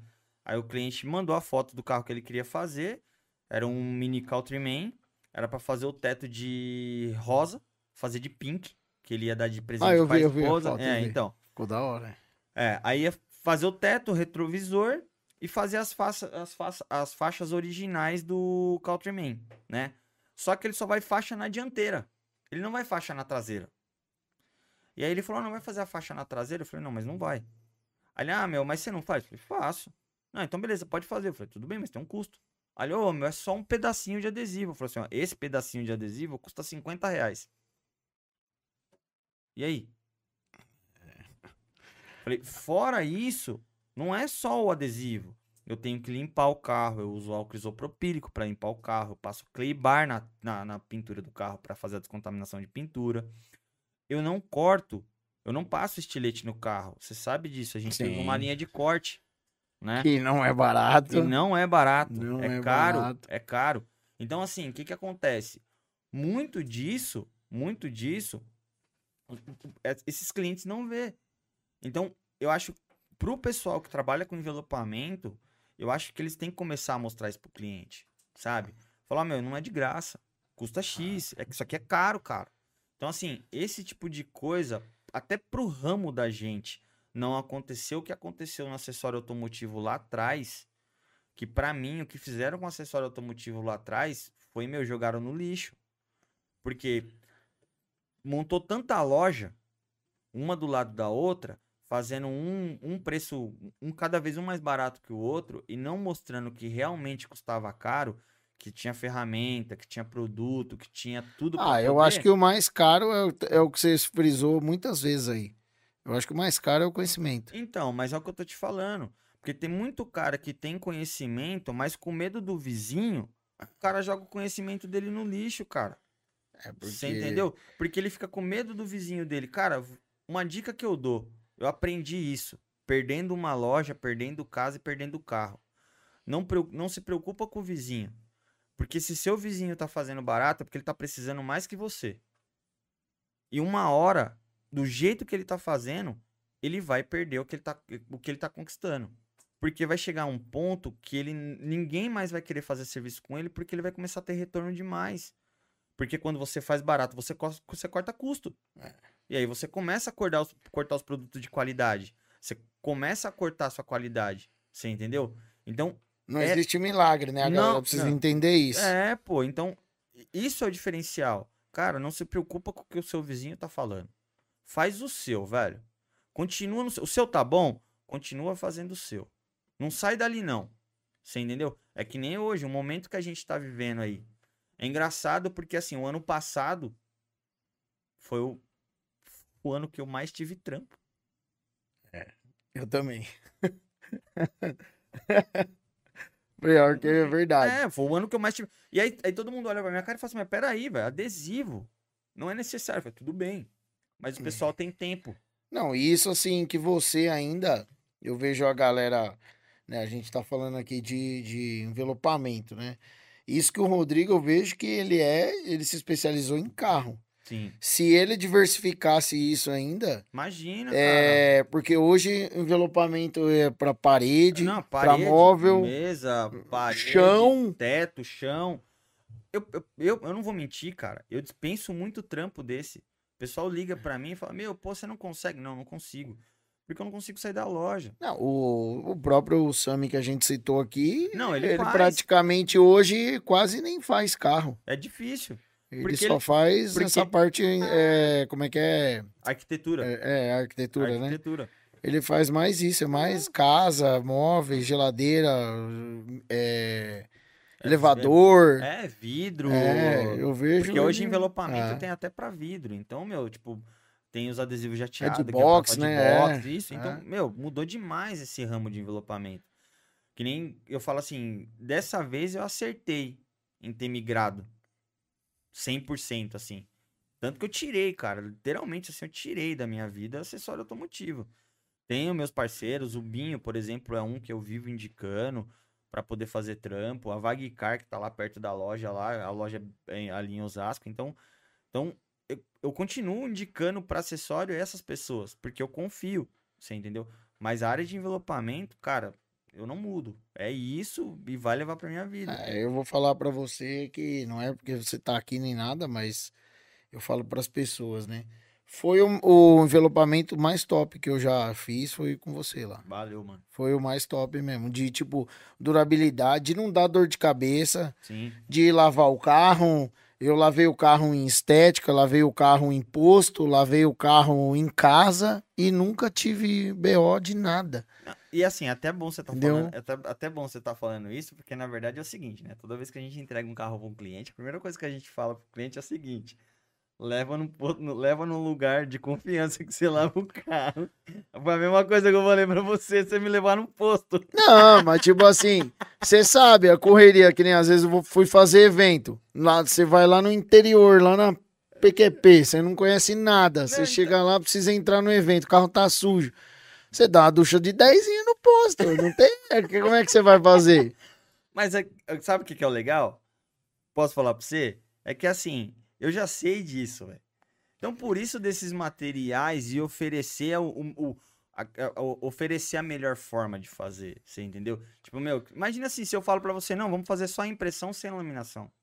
Imagina você levando no Não, e você- de 10 conto. E você fala, não, já era. Você já entendeu? era. Então, tipo, de- depois de dois anos, você viu, você foi Ah, retirado. não, Depois de dois anos, tinha uma partezinha. é, a galera sabe que eu peguei o gol, né? E aí o carro ficava na casa da, da minha mãe lá. E eu acho que ela lavando o quintal. é, a- ela tem um cachorrinho. Eu acho que ela foi jogar cândida no quintal, não sei. E, a- e caiu uma gota na caixa de ar, que era o único O lugar que não pedaço tinha que não laminação. tinha laminação. E caiu uma gota de cândida no azul. E aí fez uma bolinha bem pequenininha assim, ó. Tipo, se eu não mostrasse, ninguém nunca via. Mas eu sabia que tava ali. sim. E aí eu acho que foi isso. Ela foi passar a cândida no chão e deve ter espirrado e ficou ali, não, não secou na hora. sim. E aí manchou. E, pô, galera, é, você vê, né? Já 10 minutos. Nós tem. Cara, passa voando. Oxi. Mas até que a gente conseguiu contar Boa, uma- uma quase boa- tudo. Quase, quase né? tudo. De, de até onde você chegou na Ah, loja e tal. Deu uma resumida legal. qualidade. vai, Envelopamento. Só, só pra gente finalizar agora, antes da gente terminar o bate-papo. Né? Hoje você, é, eu vejo, trabalha com as melhores marcas. Sim. As melhores marcas recomendam você até, Sim, tipo, sim. manda produto pra você testar e tudo, sim, né? Sim. A gente tem, eh, hoje a gente, eh, a, a gente tem a Warp Tools, né? Que tá nova no mercado, que ela é fornecedora da Avery, fornece PPF também, que é o material de a película de proteção de pintura. E quando ela tava trazendo esses produtos pro- pra cá, né? Eu conheço a dona e o dono, né? Que são a Marcela e o, e o André. E aí eles falaram com a gente, né? Ó, vocês testam pra gente? A gente testou, a gente testou muito materiais pra eles pra poder fazer, não só a gente, né? Eles mandaram pra vários instaladores que eles têm conhecimento aí que trabalham na área. Então hoje, assim, cara, graças a Deus, eu não tenho do que reclamar. É, da loja tá do jeito que ela tá, né? De eu ter esse conhecimento que eu tenho. É, mas um negócio eu acho que é muito importante também falar é o seguinte. Antigamente, na área de acessório automotivo, voltando um pouquinho e jogo rápido, eu tive muitas oportunidades de fazerem, fazer curso. Eu tive a oportunidade de fazer curso da Positron, tive a oportunidade de fazer curso da Falcon, banda, e eu nunca fui. Porque eu achava que era perdido. Besteira, Já É, sabia tudo, né? é, então, assim, e hoje eu vejo que não é, sabe? Então, pra, pra essa galera que tá começando agora, que tá entrando no ramo, cara, faz qualquer tipo de curso bom que tenha no mercado. Não qualquer um. Procure cursos bons, né? O Sami dá um curso muito bom, né? a Altac dá um curso muito bom. A gente tem a CID que dá um curso muito bom. A gente tem a Raptus que dá um curso muito bom. O alemão, o Look Film, também dá um puta de um curso da hora. Então, cara, procurem especialistas para aprender a fazer envelopamento. Tenha um certificado na parede. Cara, isso conta demais. Isso valoriza demais o seu serviço. Você não faz noção. Então, tudo que tiver for para aproveitar referente à área que você está fazendo, isso não só no envelopamento, mas eu acho que geral da parte automotiva, faça isso. É a melhor coisa que você faz, cara. Eu, eu, Se eu, especializar, né? não, demais. Tem, tem, tenha, tenha orgulho de ter aquele certificado na parede.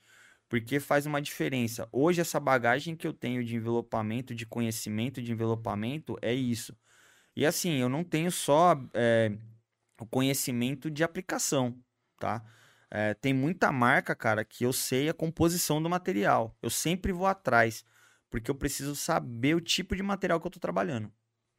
Tem material que você pode dar atenção, tem material que você não pode dar atenção, tem material que você trabalha com retração em vez de tração. Tem material que a cola dele é mais forte, tem material que a cola é mais fraca, tem material que precisa da pressão para poder colar, tem material que não precisa.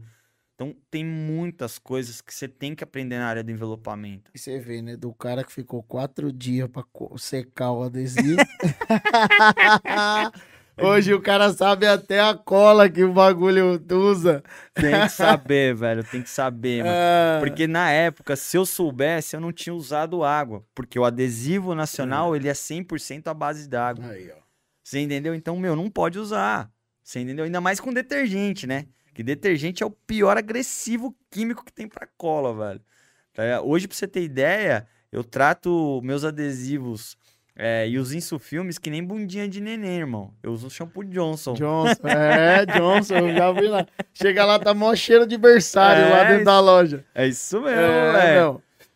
Então, galera, ó, agradeço vocês, todo mundo que participou. Infelizmente, a gente não vai conseguir responder os comentários hoje, que o nosso tempo tá estourado aqui. Nós temos aí mais cinco minutos só.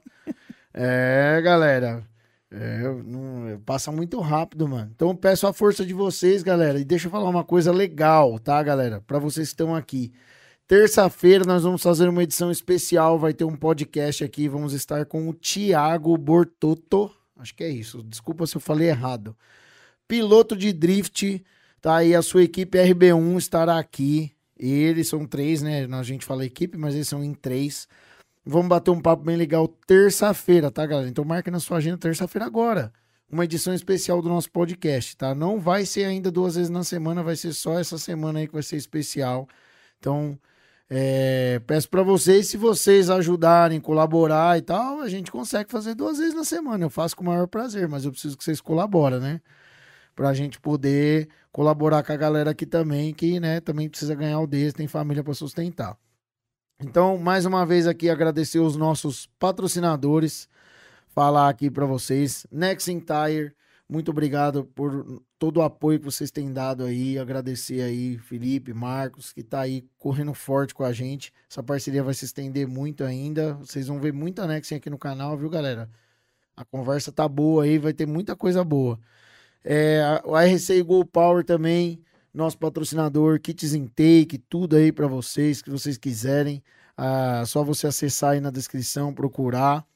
Também temos a Lunar Transportes. Você quer levar um carro ou quer trazer um carro de qualquer lugar do Brasil, é só você vir aí chamar a Lunar, que os caras são zica. Os caras vão levar seu carro com toda a qualidade. MQC Performance, se você quer um freio de qualidade para o seu carro original, ou aspirado, turbo, arrancada, ou nave espacial, que seja, os caras faz aí para você. O Renatão lá desenrola, galera. Chama ele e ele vai fazer um projetão louco para vocês aí, ó. Trabalha com a RD, trabalha com a Auto Super 7008. O cara é zica, mano. Zica mesmo. E tem uma história bacana, hein? Já teve aqui, hein? É, o pessoal da Made for Street, você quer deixar a mecânica do seu carro zero, quer deixar seu carro potente, turbo, aspirado, nitro, o que você quiser, ele faz lá, aluga carro de arrancada, carro de track day, faz tudo. Chama os caras lá que os caras são zica. Se você não tem carro, quer tentar a sorte, Garagem Veloso, cotas semanais, só você entrar lá, ver o carro da semana, compra sua cota e tenta sua sorte. Quem sabe, galera, Loteria Federal, meu, é sorte. Artilô Acessórios Automotivos, né? Se você quer um volante, manopla, pedaleira, adesivo, cheirinho, tudo lá os caras têm. Nova Arábia, mais uma vez, obrigado por mandar o lanche. Gostou, Rodrigo, do lanche? Você é louco, velho. O lanche é, é louco, Sensacional, né? velho. O lanche é louco. É, é bom não tem, demais, Não mano. tem ninguém que não vem aqui que não gosta do lanche da Nova Arábia. É bom demais. Agradecer mais uma vez ao meu amigo TM Furniture, tá, galera? Eu vou colocar na descrição do vídeo aí, mas se você quiser também, acessa o nosso Instagram lá, RD Motor Filmes que lá vai ter, lá tem lá marcado ele, você entra em contato direto com ele. Foi ele que fez essa réplica do capacete do Ayrton Senna, ele faz aquelas poltronas egg do capacete também, muito legal. E quem sabe a gente pode até trazer ele aqui para bater um papo para falar sobre essas réplicas aí. Faz réplica de carro de Fórmula 1 em tamanho real, faz uns bagulho muito louco, mano. O cara é, o cara é bom, mano. O cara é bom. E é isso. Se você quer ser um patrocinador do nosso podcast, entre em contato com os contatos na descrição do vídeo. Não esqueça de seguir os patrocinadores do canal também. KRMai, LS Suspensões, CF Rap, né? Tá tudo aí na descrição aí. Vai lá, segue os caras, que também fortalece também os caras e todo mundo. Quer mandar um agradecimento aí, Rodrigo? Pode ficar à vontade. Velho, valeu pela, pelo convite, né? Contar um pouco da minha história. É, eu acho que eu contei mais a minha história do que do envelopamento. Ah, mas é a ideia. Aqui, mas né? é, valeu a pena, né? Demais aí. Agradecer é, pela oportunidade e contar pro pessoal é, a relação de envelopamento que a gente tem hoje, né? Que é um mercado que tá crescendo pra caramba. Você sabe melhor do que ninguém, né? Tem um Sim. projeto pra vir por aí, quem sabe, né? Sim, logo mais, logo mais. É, e brigadão, cara, pelo convite, pela oportunidade aí de estrear o espaço aqui pela Sim, primeira vez com novo, vocês né? aí, cara. É, espaço novo, tivemos que trazer você, né? Ah, Eu falei pra você que ia trazer você, não... É, eu tava, já Ah, tava ficando meio bravo O já. falou, né, pô, mano? não vai trazer. Eu falei assim, a, a Vanessa até me falou, pô, você não vai chamar o Rodrigo. Eu falei, calma, que os meninos falaram que vai mudar, deixa aí num lugar novo. Eu falei, deixa os caras me garantir que o bagulho vai tá estar 100%, que vai rolar, né? Porque não sabia, né? Porque os caras estavam de mudança, pode acontecer, né, meu? De dar, ô, deu errado aqui, RD, nós não vamos conseguir fazer essa semana. Mas deu certo, obrigado. Graças a Deus, velho. Obrigado, espero que vocês tenham gostado do espaço novo aqui. Ops, Eu gostei tá, pra meu, caramba. pra caramba. ficou Parabéns hora, aí, velho. irmão. Ó, ficou zica mesmo, ficou top. Ficou Parabéns. da hora. Se você tá procurando uma sala pra fazer o seu podcast, galera, sala para podcast, procura aí no Instagram, chama os caras. Que, ó, você pode vir fazer um podcast nesse espaço aqui. Demorou? Então é isso. Obrigado, obrigado, Rodrigo, mais uma vez. Valeu, velho. Obrigado. Eu que agradeço. E é isso, galera. RD Motor Filmes, Cultura Automotiva.